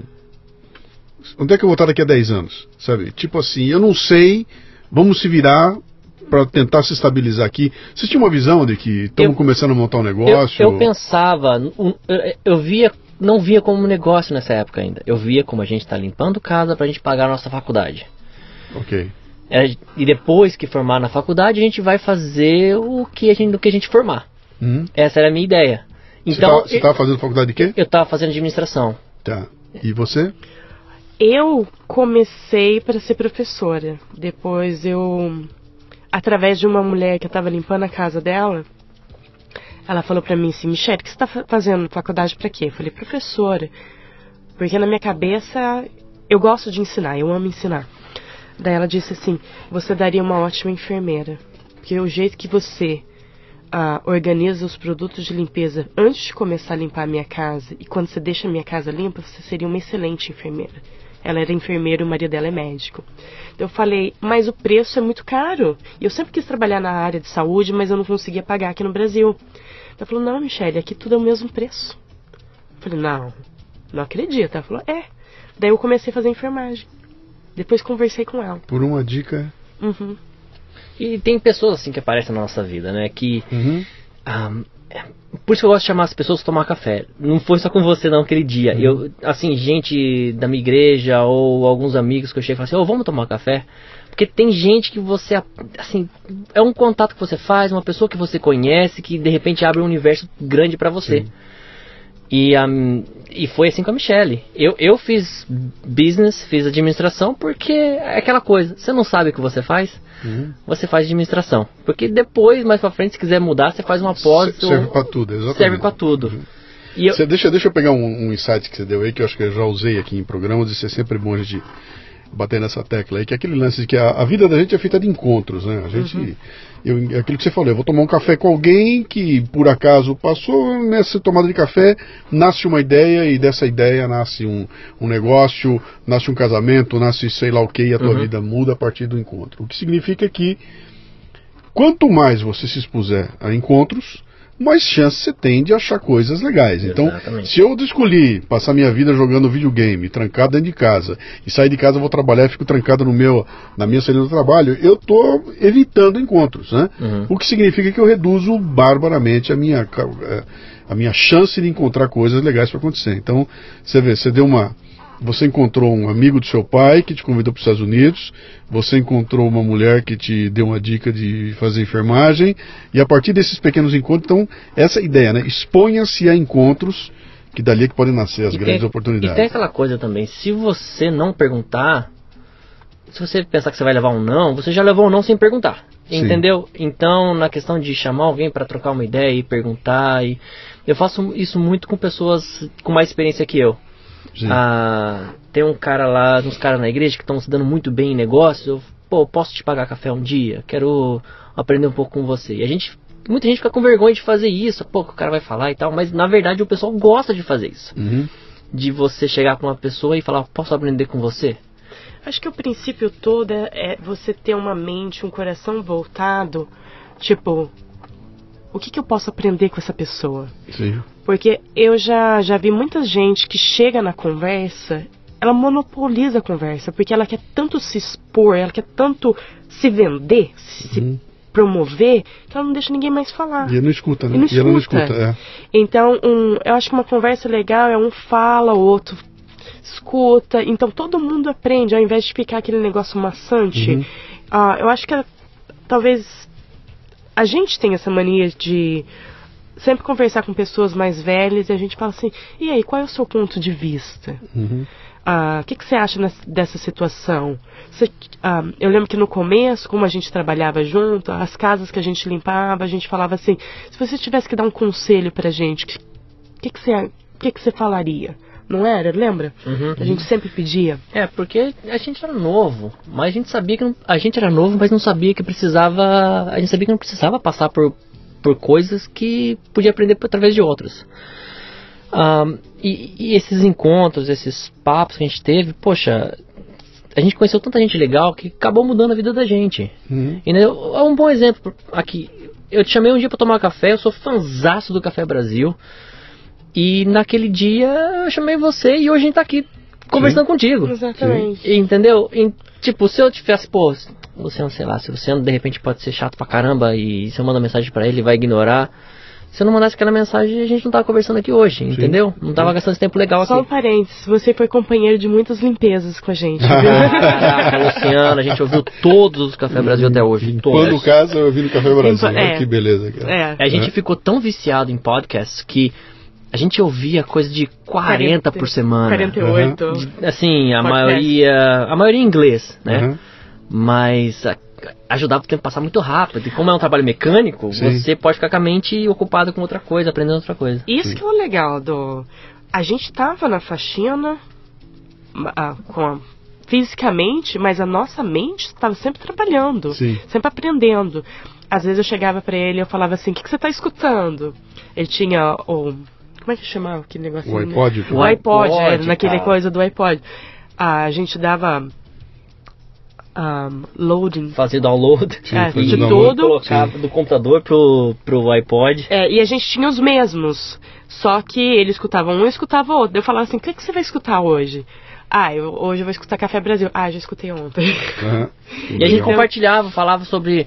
A gente ouvia muita pregação também, compartilhava o que a gente aprendeu e, e falava dos insights que a gente pegava. E, e no final acabava virando. Cada um ia pro seu canto, ouvindo a sua podcast, mas no final a gente conversava no caminho de uma casa para outra, ou no caminho para casa, ou, e gerava até conversa. Para quem ficava o dia inteiro junto. Imagine só. Geralmente o esposo vai trabalhar de um lado, a esposa vai pro outro, e no final do dia eles se reúnem Sim. né? Só que 8 horas ficaram longe, mas 8 horas estão dormindo. Então eles ficam ali 8 horas, talvez, juntos, quando não tem trânsito. A gente era o dia, dia todo, o tempo todo, cara. Era a única hora que a gente não tava junto era quando a gente tava na faculdade. É. Que era aí é por tudo 4 junto. horas. O resto era tudo junto. Então, pô, haja assunto pra falar, pra não ficar enjoado com o outro. E, as, e as podcasts foram, foram, foram excelentes nesse sentido. Pra... E, e fala uma coisa pra mim, aquilo. Em algum momento começou a se desenhar que aquilo que vocês estavam fazendo podia se transformar num, num negócio? Que aquilo podia ser. Olha, tem um negócio aqui que, dá, que pode dar grana. Cara, em um ano, a gente trabalhando, né, trabalhando junto, em um ano a gente tava com a nossa semana toda cheia. Calendário completamente cheio. Uhum. E a gente. Por, por quê? Por- Vou melhorar a pergunta aqui. Uhum. Por quê? Porque tem uma puta carência de mão de obra pra fazer esse tipo de trabalho lá? Ou porque o trabalho de vocês era. Cara, modéstia à não, parte. ah, eu posso. Vai. Ahn, eu sou muito chata. Uhum. Então, tudo que eu faço, eu gosto de fazer muito bem feito. Então, ahn, a gente desenvolveu, tipo, técnicas. ah, e eu gosto de sistemas. Então, eu desenvolvi sistemas para a gente limpar bem uma casa num tempo aceitável e por um preço bom, Uhum. né? Então, você vende o conjunto. Você apresenta o conjunto para a pessoa. E o que aconteceu é que, como a gente, o trabalho era, é bom, você não. Na minha. Minha mãe foi muito, uma pessoa muito. É uma pessoa muito influente na minha vida. Ela sempre falou assim: ou você faz bem feito ou você não faz. Uhum. Então, essa. é, A gente toca assim, sabe? Ahn, e começou. Uma amiga fala pra outra: Ó, eles limpam bem, gente de confiança. E. Tem aquela coisa também, né? Você vem de uma história também, né? A gente era um, um casal novo, a gente tava. Pô, tá nessa época eu tava com 23, 20, 23 anos, 24 anos, ela com 22. E tipo, o pessoal olhava, poxa, bonitinho o casalzinho trabalhando duro pra estudar. Sim. Então a história vende também, Sim. né? E a gente fazia realmente um trabalho excelente. Assim, a gente chegava, pegava muito cliente que ah, falava, ah, o pessoal que tá vindo aqui não tá fazendo um bom trabalho. E minha amiga falou que vocês fazem um bom trabalho. A gente chegava lá e chegava e encontrava uma casa horrível. Pô, essa casa parece que não foi limpa há seis meses, foi limpa semana passada. Entendeu? Ah, e, e foi assim, durante um ano não deu, não tinha mais ninguém para entrar no nosso calendário. Teve um- uma vez que a gente foi visitar um amigo ah, na Califórnia. E a gente chegou no apartamento dele, tava todo zoneado, dois né? morando, dois solteiros, dois solteiros morando morando junto. junto. Daí eles saíram pra trabalhar e eu olhei pro Diógenes e falei assim, vamos dar uma ajuda pra eles. A gente foi, deu uma limpada lá, uma catada. E o cara, ele chegou do serviço, ele abriu a porta do apartamento dele, ele olhou, fechou, tipo, não é o meu apartamento. Foi, foi. Legal. En- Então, mas é aquela coisa, eu, pra mim é bom senso. Você ir fazer um, fazer um trabalho bem feito. Uhum. eu acho que na questão de serviços também, você tem que ser muito previsível. A pessoa tem que saber a hora que você vai chegar Uhum. e a hora que você vai sair. Uhum. E que você E- não e- vai faltar. E na tua cabeça, ó, a tua medida de sucesso é essa pessoa te chamar de novo. Exatamente. Ela- eu, quero- eu preciso de repetição. Eu quero um cliente que esteja Uhum. comigo. Não quero vir fazer uma cagada e esse cara nunca mais me chamar, né? Exatamente, é o que Eu interessa quero- pra gente. Sim. E funciona assim, a pessoa geralmente tem a casa limpa toda semana, ou cada duas semanas, ou uma vez por, por mês, ou cada quatro semanas. É assim Uhum. que funciona. E esses são os melhores clientes, porque você faz um baita de um trabalho na primeira vez, Uhum. e depois na segunda e em diante fica mais fácil. mais Dá uma fácil. ideia pra mim, pra nós que estamos ouvindo aqui, que a gente não tem a menor ideia. O- quanto, quanto custa isso? Se eu- o, o que, que- a gente tem uma ideia de quanto custa uma diarista no Brasil, como é que funciona no Brasil. Eu Acho que aquilo é outra realidade, né? Então o cara que vai chamar vocês uma vez por semana, é isso? É- É uma vez por semana? A maioria pede a cada 15 dias. Ahn, Depende muito do tamanho da casa. É. Tem algumas variáveis. Então, mas entre a, a cada, cada 15 dias, quando vocês não estão lá, eles estão se virando na casa. Eles estão dando uma meia boca a É. pessoa que mora lá ou não está nem não, aí? não, limpa, Não não, geralmente não limpa o banheiro. Não limpa o banheiro, dá um tapa na cozinha, mas geralmente não fazem nada. Tá. E uma casa, vamos dizer, uma casa aí, dois banheiros, com três banheiros, a quatro quartos, mais ou menos aí, que a pessoa gasta mais ou menos umas duas horas e meia limpando, Uhum. custa aí, o que a gente cobra mais ou menos é 140 dólares. Duas pessoas, duas horas e meia, cinco horas de trabalho, 140. 140 dólares. Mais Significa que é 280 dólares mês. Uhum. A pessoa vai gastar para limpar. Uhum. Vezes 4 dá 1.200 reais mês. Exato. É, 1.200 é, é, reais, Reais, mês. É por aí, é, é por aí por, por mês para ter uma limpeza a cada 15 dias. Uhum. Cara, é outra é outro mundo. né? É outro esquema. É outro mundo. é outro E não é aquela limpeza que você taca água em tudo, né? Tipo, tem. É, a gente limpava bem, mas não tem coisa que você não pode fazer. Tipo, jogar muita água. Não pode porque vai, vai, vai varar tudo, né? Uhum. Então é rápido também. E, Duas, e duas você- e vocês quando chegam lá, chegam com tudo debaixo do braço. Uhum. Ou a pessoa tem que comprar. Não. Ah, no começo a gente, a gente pedia para as pessoas comprar do gosto dela. Tá. Depois, num tempo mais, como ficou mais profissionalizado, aí isso anos adiante, eu falei, não, não se preocupe com nada, a não ser que você queira que use alguma coisa que você tenha especial, que seja, sei lá, Um cheirinho. um cheirinho especial aí, a gente vai trazer tudo, não Tá. precisa se preocupar com E, nada. e- e me fala uma coisa. Então você falou, teve uma hora que a gente estava com a agenda completamente tomada. Uhum. Não podia, não dava para crescer mais. Aí vem o crash, né? Então. 2008, 2009, a gente perde metade dos nossos clientes. Que, qual foi a alternativa dos caras? Que se eu não chamo vocês para limpar, eu chamo o quê? Ninguém, Ninguém. eles ficam com a casa hum, Nojenta. nojenta, ou se a pessoa resolve limpar, tem muita gente que limpa, que faz um, um bom trabalho eles mesmos, Uhum. só, só, só empregam a gente porque eles não querem fazer. Ah, mas teve uma cliente uma vez que ela chegou chorando pra gente, olha, eu, eu não posso mais ter vocês limpando minha casa, porque só no dia de hoje meu marido perdeu 70 mil dólares na aposentadoria dele. Que coisa, né, cara? Aí que você fala, pô, sinto muito e tal, ah, espero que recupere logo e a gente tá aqui. Uhum. Quando você precisar da gente volta. E ela voltou depois, né? Mas Sim. levou anos. E a gente perdeu metade dos nossos clientes. Ah, ainda bem que a gente trabalhava num, num, num orçamento bem baixo, a gente gastava pouco, né? A gente sempre tentou guardar bastante dinheiro. Então E- e- metade dos clientes ainda pagava nossas contas e a faculdade. E, e ainda eram só vocês dois. Só, né? Ainda eram só vocês dois. Só nós Tá, dois. A mão de obra é vocês, tá? Eu quero saber, quando, é- quando é que vem a decisão de que você precisa expandir a empresa? Meio, Ali- aliás, meio que desculpe, aconteceu. desculpe, expandir não. Quando é que vem, eu acho que a primeira decisão é o seguinte, eu vou ter que fazer uma empresa. Aham. Eu- não dá mais ficar pessoa física, não, isso aqui tem que virar uma pessoa Lá, é- jurídica. lá é diferente. Você pode trabalhar desse jeito e, e como se fosse autônomo. Uhum. Você faz os impostos na normal. A única diferença é que a gente não tinha um seguro. Ah, e não, não tinha uma empresa aberta, mas assim, lá é tão fácil você começar seu próprio negócio que você não exatamente precisa abrir uma empresa de cara. Não é Sim. tão burocrático quanto aqui. Sim. Aqui é Então muita. tem essa, tem essa facilidade. Quando eu fazia meu imposto, o nosso imposto de renda, a gente falava assim, de onde que vinha o nosso dinheiro? Limpeza. E é totalmente aceitável. Entendeu? Ah, mas a questão de, de, de quando a gente resolveu tratar isso como negócio, até certo ponto a gente era dono do nosso trabalho. Né? Sim. Sim. O, que, o que era muito melhor do que ser empregado. Eu vejo assim, tem gente que fica com medo de arriscar abrir o próprio negócio dele, porque fala, ah, não, é, é- é muito risco e tal, vamos falhar. Eu vejo de uma maneira diferente. Eu vejo se você tem um patrão só, você tem um cliente só a servir. Uhum. Se você tem vários clientes, você perde um, beleza, bola pra frente, eu consegui o outro. Eu acho que o risco é muito menor para quem tem vários patrões do que para quem tem um só. É, tem, tem, tem prós e contras, né? Tem, tem, um- é, é aquela velha história, tem risco nas duas pontas, né? Uhum.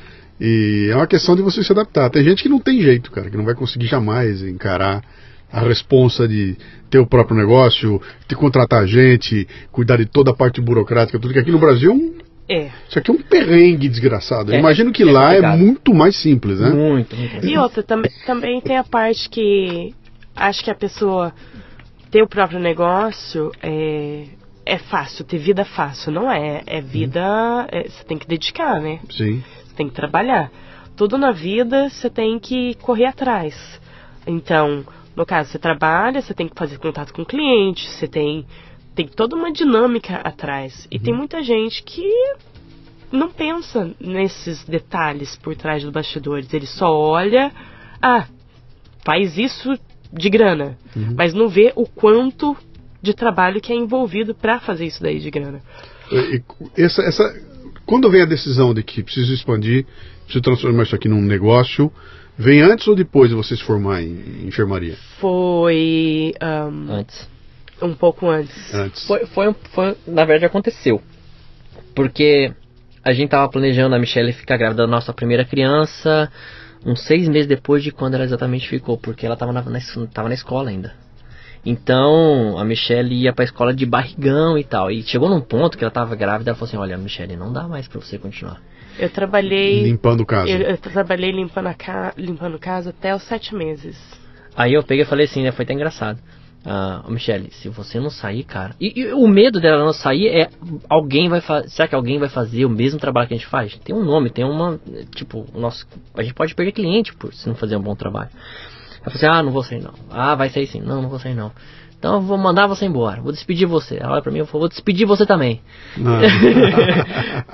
E, e- e chegou num ponto que teve que contratar alguém. Que foi quando a gente contratou a primeira pessoa, que foi minha ajudante nesse caso. Uhum. Enquanto a Michelle tava estudando pra caramba e ainda grávida aí de, tipo... Acho que fazia, você tava com 5, 6 meses quando você parou definitivamente.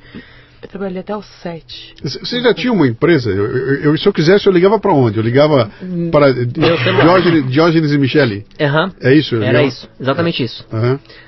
Aí nesse ponto, quando você começa a empregar gente, eu falei, não, eu preciso me proteger e preciso dar uma garantia a mais para meus clientes.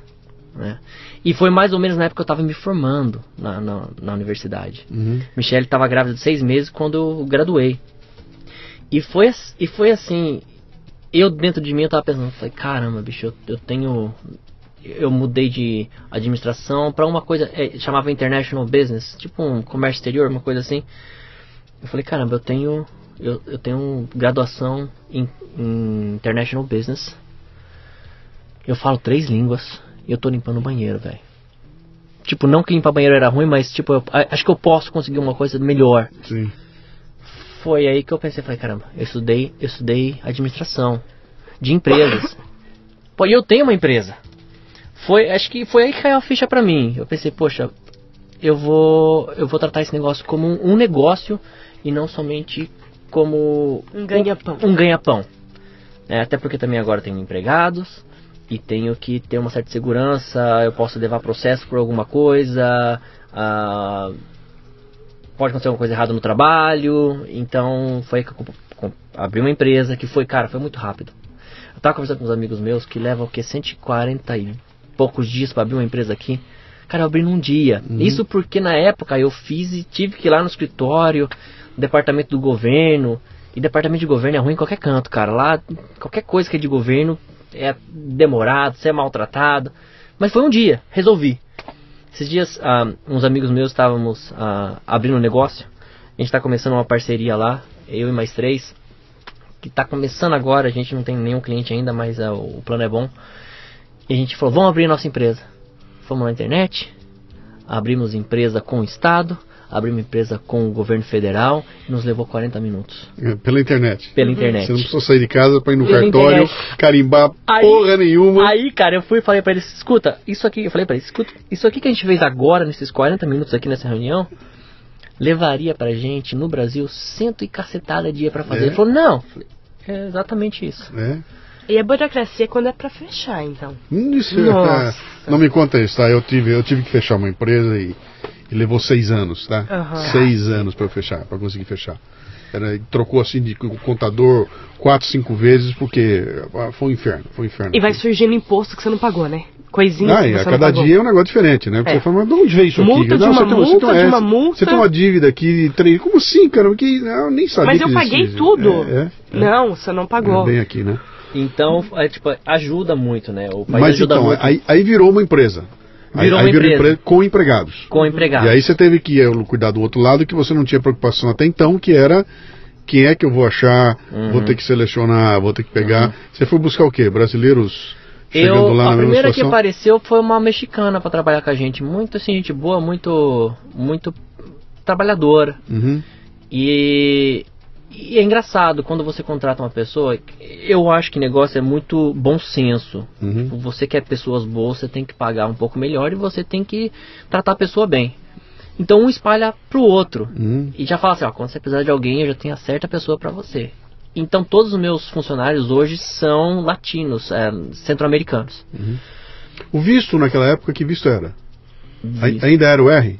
Não, nessa Cê- época a gente já tava de green card Você já. já estava de green card? É, E o green card veio a partir do visto R. do visto R. Tá. Exatamente. Aí depois do, do, do, No visto da cidadania. do vi- é, depois de cinco anos que você tem o seu green card, você pode virar cidadão americano também. E quando o bebê nasceu, você já era um green card? Já era green Uhum. card. Já tinha? Já Tá. tinha. É, Tá. A gente já tava. ah, é, há bastante tempo até. Tá. Então, ah, Não, não foi uma coisa de complicada então? O quê? O O, processo do green card? Não foi um negócio para vocês? foi o processo de juntar todos os papéis. Mas eu digo assim, esse processo do, de vistos. Você me falou que o dia que você foi tirar o visto, você tomou um susto, o cara olhou pra você e falou, toma um visto aí. Me parece que.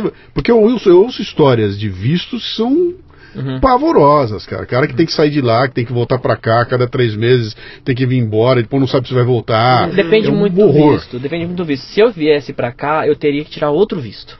Uhum. Então eu não, eu não voltei. Eu fiquei lá o tempo suficiente até o- a gente pegar o green A card. gente ficou cinco Tá. anos sem vir Cinco anos sem vir pra cá. pra cá. Ah, o negócio do americano é que tudo é muito quadradinho pra eles. Sim, E pra nós brasileiros é tudo dá um jeitinho. sim. Com eles não tem jeitinho. Se pedir o papel A, B e C, você coloca na ordem A, B e C e manda. E daí as coisas funcionam. Agora, se você pensa assim, ah, pediu A, B, C, ah, provavelmente vai pular o B que não vai prestar atenção. Eles mandam todo o processo pra você de volta, pra você Uhum.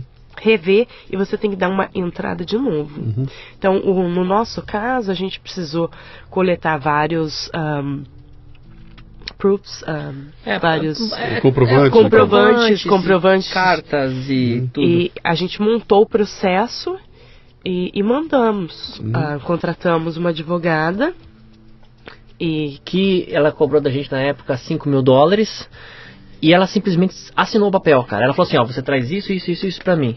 ela só assinou. Ela só assinou um formulário que a secretária dela fez na frente e foi 5 mil dólares na área. Eu falei, caceta, mano. Porque eu 5 já tinha dólares. arrumado todos os papéis. Que ela precisava arrumar, ela já tinha Sim. feito. Mas, tipo assim, a gente fez pelo cagaço mesmo. Tipo, e se eu fizer por mim mesmo e não dá certo, eu vou ficar com peso na É. consciência de Sim. que eu, eu fui mão de vaca e não quis pagar uma advogada. Mas, Mas agora tá mais o- o- as coisas. é, hoje, em, dia- hoje em dia tá mais complicado, de, de, de- principalmente, principalmente esse visto religioso. Uhum.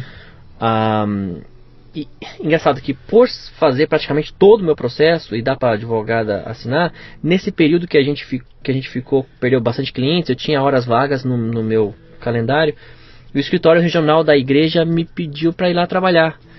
Ah, eu fui como um cara de comunicação, tipo blog e, e newsletter, essas coisas, e acabou que tinha muito pastor lá que ah, precisava de ajuda para preencher, não queria pagar uma advogada e precisava de ajuda com o visto R1 deles. Você virou especialista. Eu virei Oh, especialista yes. em R1. Hã? Eu acho que ele já tirou uns mais de uns. Até, até hoje eu ajudei, se for colocar entre pastores e famílias, mais de 30 green cards que eu já Ele fiz pegou. pra- Pô, que legal.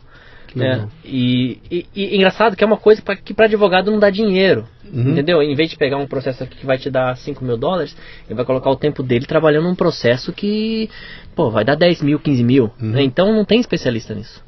Aí eu acabei me especializando nisso. E sempre quando tem alguém que, que tá precisando, última vez foi uma menina da minha igreja, uma, uma sul-africana, que ela Pagou contrataram um advogado, o advogado fez uma cagada tão grande no processo e foi negado o processo dela.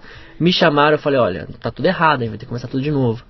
Fizeram um processo de novo, aí ela pegou o visto dela. Uhum. Mas, tipo assim, é.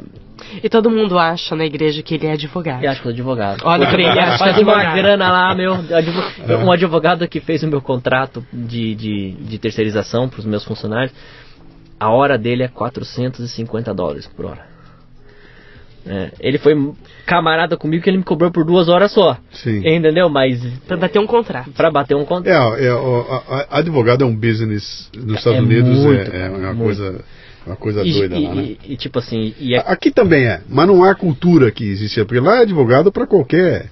Exato. Você escorregou numa casca de banana na rua, tem quatro advogados à tua porta e diz o seguinte, ó, vamos ganhar um milhão aí, né? E as famosas histórias que a pessoa vai no McDonald's, pega um copo de café, coloca na boca, queimou na boca e, e processou o McDonald's e ganhou no McDonald's. Mas, tipo, o café é quente, né?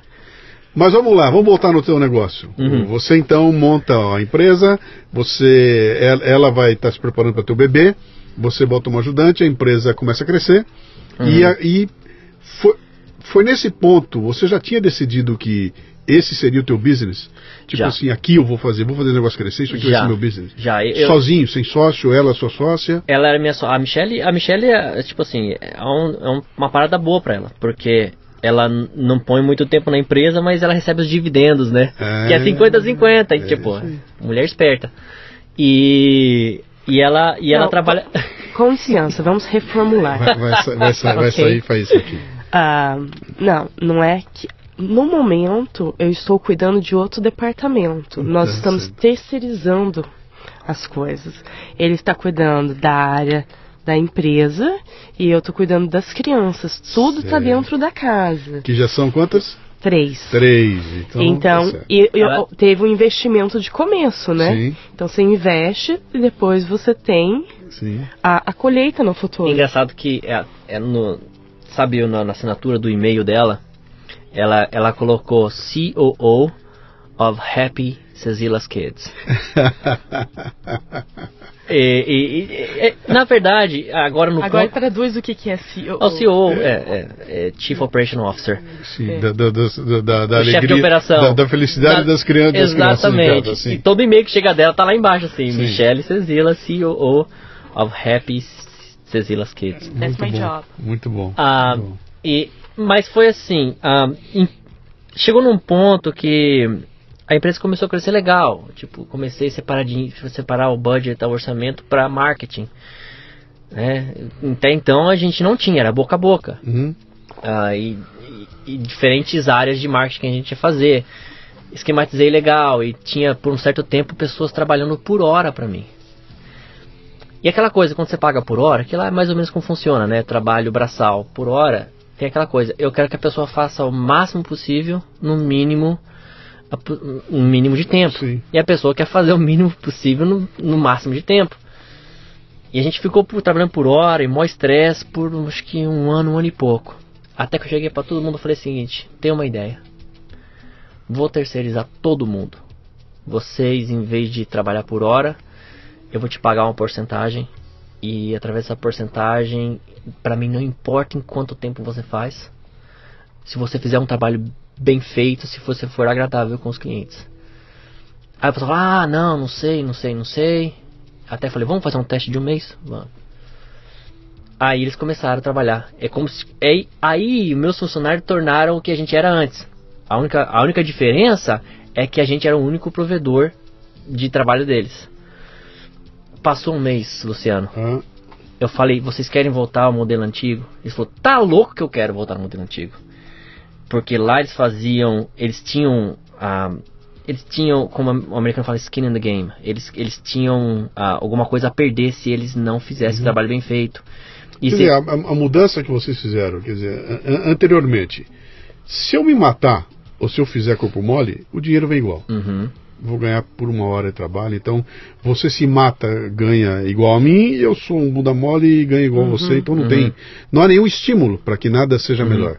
Na segunda, você bota o seguinte: ó, quanto mais você performar, mais você ganha. Mas você ganha. E, É isso? Uhum. e, e pra mim não importa em quanto tempo você faz. Se você quer trabalhar rápido, tem gente que é rápido, tem gente que trabalha muito rápido, outros são mais devagar.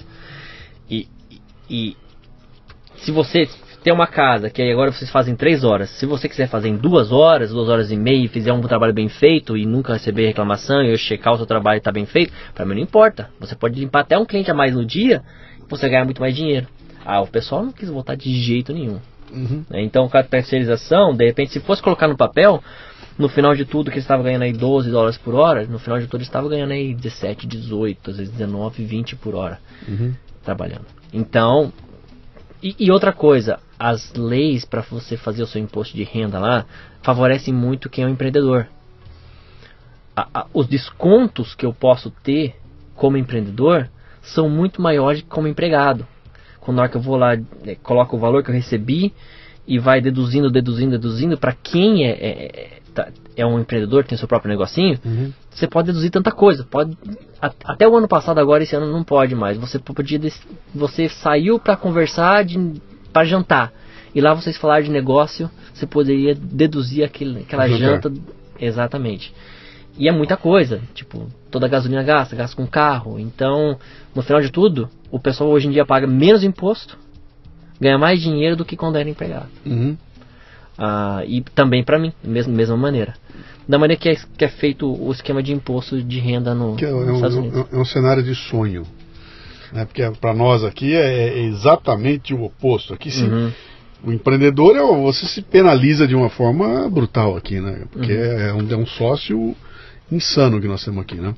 Ah, e aí você vai ser decide tirou o diploma e decidiu que vai ser enfermeira. Yeah. Aonde? Um, eu apliquei. Um, inicial. Eu Vou voltar um pouquinho, tá? Ah, assim que eu, quando eu cheguei, que eu decidi pegar as classes de inglês, eu pegava alguns ônibus até chegar na escola. E um desses ônibus eles passavam na frente do hospital chamado John Hopkins. Um, daí eu olhava naquele hospital e falei, nossa, quem sabe, né, um dia eu venho trabalhar nesse lugar. Mas eu achava que eu ia trazer, ia trabalhar como tradutora. Que eu falei, eu aprendo inglês e se algum paciente brasileiro vir, eu posso traduzir, ajudar no, no tratamento, porque tem vários artistas que vai pra lá. Um, daí eu lembro que Deus falou pra mim, sabe, um, não vou te trazer aqui, mas de outra forma. E passou. Isso daí foi alguns anos, vou dizer uns nove anos. Daí assim que eu me formei, é um curso muito difícil nos Estados Unidos. Eu era a única na minha sala que não falava inglês. Já tem mais um pouquinho de marcação em cima de você. Que eles conseguiam ler 20 páginas e eu tava lendo 5, 6 páginas. É devagar o processo, Sim. né? E daí terminei a faculdade, graças a Deus, mandei uma aplicação no Hopkins. Eles me chamaram. Deixa eu gabar um pouquinho dela aqui. Ela se formou, ela era a única pessoa, uni- único estudante internacional. E ela se formou com honras, com GPA, que é o. ah, que faz uma média de todas as suas notas. Ela se formou com honras e, e- e coisa que. De uma, de uma turma de quantos começaram? 60. 60, somente 6 conseguiram. E ela conseguiu ah, entrar para uma sociedade de honra lá da. Com a barreira da língua. Do Com a barreira da língua. Com a barreira do idioma. Na minha formatura foi tão engraçado que eles estavam dando esses, esses negócios de honraria, né? Eu. Eu não sabia, eu não sabia de nada. Eu fui. Eu só fui. Fui indo, sabe? Fui tocando o barco. E daí no dia da formatura chamaram meu nome e me deram o, o negócio de reconhecimento. eu re recebi super assustada depois que terminou tudo. Eu cheguei pra, pra professora e falei assim: Não, isso daqui não é pra mim, não. Eu acho que vocês erraram. Ela falou: Não, você pegou o reconhecimento, você pegou as honrarias da casa. Eu falei assim: Não, eu não peguei. Michele, você pegou. É que você não sabe os requisitos. Você não trabalhou para pegar os requisitos para ter honra? Eu falei, não, eu não sabia de nada. Então você só foi estudando todos esses anos e não sabia de nada disso? Eu falei, não. Ela falou, ah, tá. E, eu, e eu fiquei com isso daí, né? Ah. Daí mandei pro Hopkins a uh, aplicação, fiz a entrevista com a, com a primeira pessoa. Depois eu tinha eu perguntei para ela quanto tempo que demora para eu ouvir de vocês. Ela falou de duas a três semanas. Daí eu fui conversar. Ela falou assim: agora você tem que fazer com a gerente da sua unidade. Daí eu perguntei para ela quanto tempo que demora para eu ouvir de você. Duas a três semanas. Ela falou: por quê? Eu falei: olha, vou falar bem a verdade para você, porque eu não tenho esse tempo para esperar. Eu eu tenho que saber se, eu, se você gostou de mim, eu gostei da tua unidade e se a gente vai rolar alguma coisa, porque senão eu vou tocar a bola pra frente. Ela falou assim: Ah, mas o departamento pessoal sempre pede para mim duas semanas. Eu falei: Olha, se aparecer outra entrevista e eu gostar de outra entrevista, eu vou para lá, eu não vou, eu não vou esperar. O tempo que eu dirigi do hospital para minha casa é 40 minutos. Uhum. Eles ligaram na minha casa e falaram que me deram o serviço. E aí você virou eu virei enfermeira no Hopkins. No John Hopkins. É, no, no departamento de medicina geral. E você perdeu uma puta mão de obra. É, nessa época a Michelle, a Mich já tinha a nossa filha. Né? Ah. Ela já estava aí com que, quase dois anos. É. Mais ou menos. Aí na parte da empresa teve que. Tive que tomar uma decisão, porque eu estava no dia a dia das operações ainda, né? E eu tive que pensar bem e eu, eu, que, a gente não queria deixar nossas crianças, não queria terceirizar nossas crianças. Uhum. Aí eu que eu fiz, eu empreguei uma pessoa a mais e fui ficar em casa com a minha filha nos três dias que ela trabalhava três dias de 12 horas por semana. Aí nos três dias que ela trabalhava eu ficava em casa. Que nesse ponto meu trabalho era mais por telefone já. Entendi. Então eu fiquei em casa com a, com a minha filha, cara, que foi uma das melhores decisões que eu fiz que mesmo eu, eu saindo fora da empresa, eu pude colocar meu, meu tempo no que era realmente importante para mim, onde seria mais é, é, é, efetivo, que fala, que, eu, que teria mais eficácia. E, e fui cuidar de criança, cara, enquanto a Michelle tava, uhum. traba, tava trabalhando. E, cara, foi uma delícia, cara, curti com a minha primeira filha todo esse tempo. E, e também quando nasceu o segundo, né, já, já uhum. foram aí três anos para frente. Quando nasceu o segundo, eu continuei cuidando das crianças enquanto a Michelle ia trabalhar.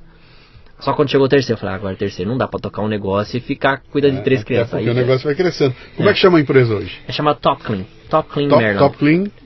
Top Clean Inc. É Top Clean Inc. Você tem quantas pessoas estão envolvidas hoje? Eu tenho grupos, né? Eu tenho... Geralmente são grupos de, de marido e esposa que trabalham juntos. Uhum. Tipo, a gente quis replicar exatamente o que a gente teve, que deu certo pra gente. Bem bolado. Uh, a gente tem agora. Tá com o quarto grupo agora de pessoas tá, trabalhando. Tá. E uh, Baltimore, é isso? Uhum. É, região de vocês é, é, é, região de Baltimore. Tá. Isso. E então, eu continuo trabalhando de final de semana. Ah, você pega também no batente lá? Na, Não, como enfermeira. Ah, eu, eu entendi que você. Não, ela parou, não tá integral, e, né? Por, ela... por, isso que eu dei uma chavinha aqui que deu a entender que eu estou somente em casa, mas não. Sim, não então no fim de semana você é enfermeira no no no, no, no Hopkins, no Hopkins, uhum. é, numa coisa meio tempo parcial, né? Tá. Também não dá, não tinha condições. As crianças estão com que idade? Ah, cinco, dois e três meses e um ano e três meses. Um ano e três meses? Uhum. É bem. Um ano e três é meses. Bem, é bem a gente teve dois filhos em dois anos, então uhum. foi foi os últimos anos tem estar corrido. Então o pessoal sempre perguntava pra gente, pô, você não vem pro Brasil e tal? Aconteceu que você mais apareceu aqui? Eu falei, cara, são duas coisas. Ou você vem pro Brasil todo ano, ou você tem filho todo ano. E a gente teve dois filhos em dois anos, então não, não dá pra vir. É. Pô, que legal, cara. Que baita, baita história. A gente ouve cada história como eu falei, cada história de horror de, dos caras que saem do Brasil, tipo assim, eu sou, eu, eu tô de saco cheio disso aqui e, e vou me, vou me enfiar no outro lugar para ver se dá certo lá, né? Uhum. E muita gente com aquela história do ah, não gostei, não deu certo, toma decisões em cima do momento, né? Uhum. Estou me incomodado aqui, não gostei, não deu certo, vou voltar, não quero mais. Então tem muita história de. E algumas histórias dão, dão certo. Essa de vocês aí é fantástica, né? Até porque eh, vocês não arrumaram emprego em dois lugares, vocês montaram um business, montaram uhum. um negócio lá uhum. em cima daquilo que é que, que, como eu falei com vocês aqui, a gente tem aquela ideia, né? Que, pô, o cara foi falar para limpar banheiro. Sim, vou fazer disso um business. Exatamente. Vou fazer disso um negócio e esse negócio cresce e, e é sustentável, né? É sustentável e, e aquela coisa, a questão de história de horror, geralmente quando eu escuto a história de horror de pessoas, ah, nunca mais volto para aquele lugar e tal, é gente que não aprendeu a cultura. A né? cultura, uhum. que não quis a, a aprender o jeito americano. Porque assim, eu tô muito acostumado já, né? Pra mim, 15 anos lá, eu, o jeito lá pra mim é mais fácil que o daqui até. Uhum. Mas é, é, a pessoa que ficou lá um tempo não ficou tempo suficiente pra aprender a maneira que é. Como uhum. eu falei, os meus primeiros seis meses foram horríveis, cara. Mas depois quando você começa a conhecer gente, começa a aprender o jeito que se faz as coisas, a organização do lugar, e, e a cultura, e, e, você começa a conhecer gente, gente boa. Uhum. É, ó, o americano é muito cheio de regras, né? Uhum. Então, você tem que se adaptar às regras. É, e, tem, e, tem, uma coisa lá com eles que eu acho que é fundamental, que lá você entende a, a o valor do negócio chamado confiança, uhum. né? Olha, eu tenho um processo e eu confio no processo. Eu tenho uma uhum. lei, eu confio na lei. Eu, eu fiz um compromisso, eu confio que você vai estar lá no dia. Exatamente. Eu confio que você vai entregar. Uhum. Eu compro, eu confio que vai chegar. Então tem um lance de uma sociedade da confiança uhum. que aqui no Brasil a gente não tem, né? Aqui é tudo. A gente joga, a gente monta aqui as coisas com. Eu, eu, te, eu tenho um travesseiro aqui, eu tenho um colchão, né? Uhum. Eu confio, mas eu não sei eu se vai dar. confiando, né? Tá, eu não sei se ele vai estar lá, eu não sei se vai chegar. Eu, uhum. eu comprei na internet, eu não sei se vem. Então tá todo mundo com a pulga atrás da orelha Isso tem um custo burral, né? Uhum. Um custo em termos de produtividade que, é, que é, não dá nem para medir e o custo em termos de, de, de cola social, sabe, do, do, tecido social. Exato. Ele se rompe. Quando você não tem a sociedade da confiança, é isso. Tem lei, mas não acredito na lei. Uhum. Elejo um cara, não acredito no cara. Uhum. Né? É, então, é, vou fazer um negócio com você, pô, vamos assinar aqui mil papéis, mil, tudo carimbado, porque eu não acredito em você, né? E, a produtividade, porque às vezes vai muito para baixo. Vai eu tava, baixo, na época que eu estava estudando ainda, eu estava vendo lá a questão de produtividade. Pegar os Estados Unidos como um benchmark de, de Estados Unidos era 100 de produtividade. Hum. Alguns países eram mais produtivos, alguns asiáticos e tal. Ah, como o Japão, mas se você pegasse e, e, visse o Brasil, eu peguei, deixa eu ver onde está o Brasil. Uhum. Estados Unidos é 100, foi ver o Brasil, estava em 18. 18. 18. Eu não sei como tá agora, porque já faz um tempo que eu me formei, mas eu falei, putz, grila, cara, como é que você faz negócio num país desse? Uhum. É, e a questão da burocracia toda e, a, e, as leis trabalhistas aqui do Brasil, você. Cara, é muito uhum. difícil. É, um... eu, eu, conheci um cara que ele faz basicamente o que eu faço lá. Ah, ele faz em Ribeirão Preto. Eu falei, cara, cara, você é meu herói porque eu não conseguiria fazer o que você faz aqui por causa das leis e, e red tape que tem e a dificuldade que é é muito difícil. Uhum. Lá tem essas essa a questão é o governo não se intromete na sua vida. Sim se intromete um pouco no meu estado, porque o meu estado é um pouco mais complicado do que os outros. Mas mesmo assim, é, não tem como comparar. Até morar lá, você não entende o que, é uma democracia, o que, é liberalismo, o que, é capitalismo, cara. Tem que viver lá um eu, pouquinho. Eu, eu falo para meus é amigos socialistas, você escuta, amigo, você, eu não vou discutir contigo. Vem cá, passa 15 dias comigo Sim. e você vai ver como funciona o negócio aqui. Dá, dá uma voltinha e vamos, vamos ver aqui como é que funciona. Né? Exatamente. Né? Muito, muito legal. Vocês fazem parte de uma comunidade interessante nos Estados Unidos, que é a comunidade de imigrantes. Uhum. No momento em que imigração está na hora do. Só se fala nisso, né? Uhum. Só se fala do muro no México, uhum. só se fala daquela discussão dos imigrantes, etc e tal. E uma coisa que eu olho com curiosidade, da, olhando daqui, né, é que eu vejo que todas as discussões que eu vejo acontecer aqui, principalmente na mídia brasileira, contando uhum. o que está acontecendo lá, a palavra ilegal desaparece. então eles falam uhum. do imigrante. Não, não tem mais ilegal. Né? E, o Trump vira lá e fala: Eu estou falando de ilegal. Uhum. Ilegal. Tem o legal, que não tem problema nenhum, está uhum. no processo, é bem-vindo, a gente quer mais que seja aqui. Uhum. E tem o ilegal, que é um problema. Né? Uhum. E aqui os pessoal tira o ilegal e fica imigrante e trata como se fosse a mesma coisa. Né? Uhum. Vocês notaram algum tipo de mudança cultural nos Estados Unidos vê algum tipo de pressão? Vocês, na comunidade que vocês vivem, tem, houve algum impacto? Nenhuma. Nenhuma. nenhuma. É, é, é interessante como é que eles caem matando o Trump, tanto lá quanto aqui, né? Uhum. E, e a maioria das coisas que ele, que ele fala, Obama já falou, só que nunca ninguém caiu em cima dele. E, o- e o Bush e o Clinton falaram a mesma coisa, mas porque é o Trump o pessoal cai matando em cima. Até ah, na região de, de Washington lá, tinha muito mais, você ouvia muito mais falar de deportação, lembra? Uhum. Sim. Ah, Em uns- governos anteriores. Em governos anteriores que agora. É, eu diria uns oito anos atrás, Uhum. eles chegavam, batiam num lugar que tinha bastante imigrante, que geralmente eles querem morar tudo junto. E ali eles abaixavam no prédio e levavam todo mundo. Então, e o comentário era, ah, a deportação tá baixando, não abre a porta. Mas o Trump a gente quase não ouve. É, o que acontece é o seguinte, né? Ah, nenhum presidente deportou mais do que Obama, em números. E eu, eu tava ouvindo o discurso do Trump esses dias que estão negociando, né? O, o- o orçamento do, do Sim, ano, que tá sim. tudo parado, tudo parado, entre aspas, né? Porque tudo funciona. Eles pararam 25% do governo que não são necessários. Eu, eu penso assim, se não são necessários, por que, que tem então, né? Ah, e você olha daqui do Brasil, é o shutdown. É é o o, shut- o, o Trump teve que comprar hambúrguer na esquina porque não tinha comida para dar para os caras que estavam lá. Ele comprou do bolso dele um hambúrguer, Uhum. etc e tal. Então, a- a- olhando daqui, é tudo amplificado, né? Tudo mais, a- ma- ma- mais E- complicado. Pois é, e o discurso dele falou assim, olha, a gente vai. Ele fala assim, o, o- imigrante legal vai ser sempre bem-vindo.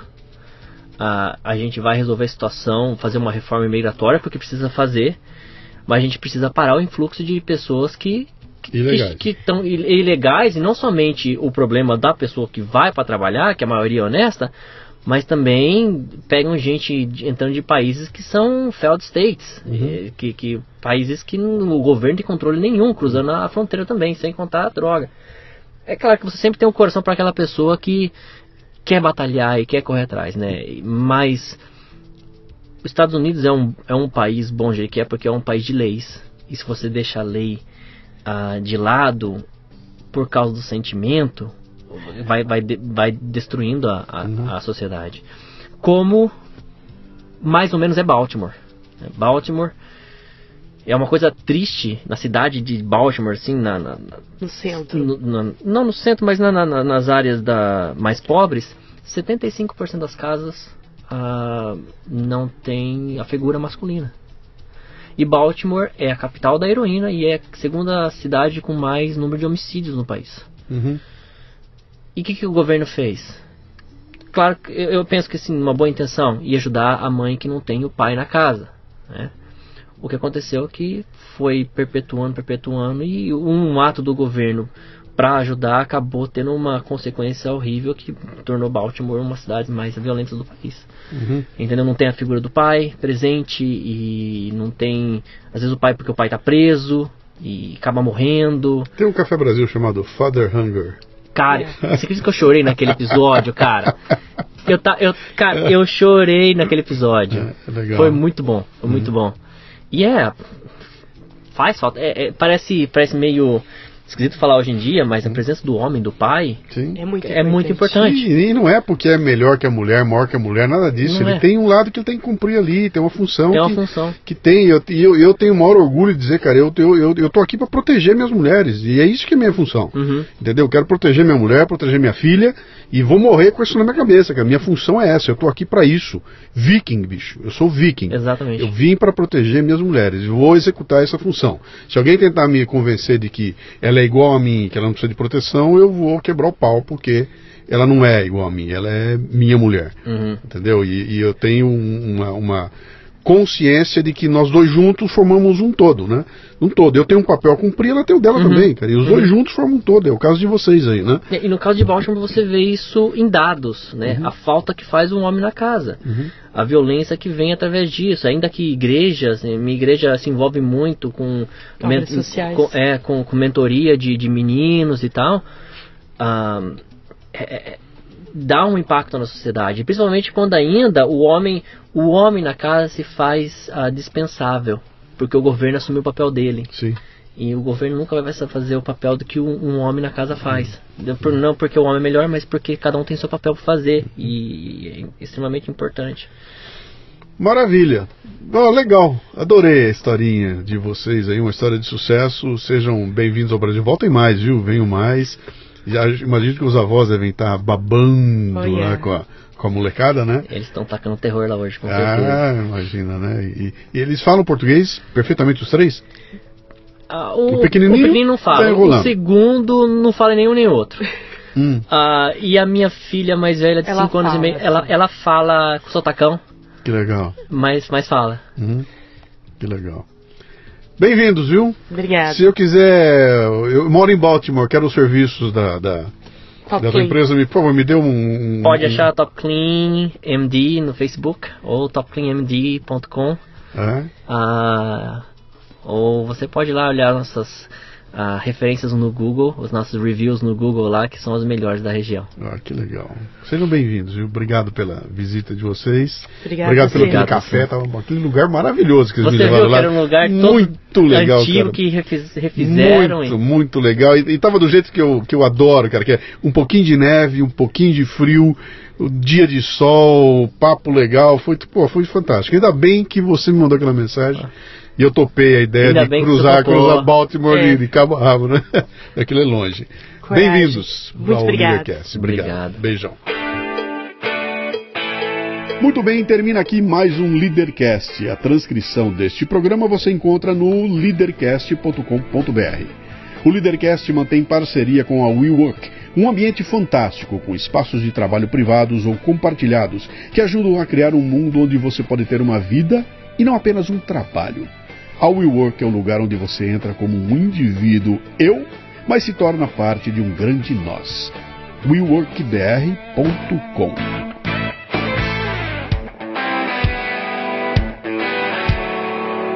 Você ouviu o Leadercast com Luciano Pires. Mais uma isca intelectual do Café Brasil. Acompanhe os programas pelo portal cafebrasil.com.br. Muito bem, termina aqui mais um Leadercast. A transcrição deste programa você encontra no leadercast.com.br. O Leadercast mantém parceria com a WeWork, um ambiente fantástico com espaços de trabalho privados ou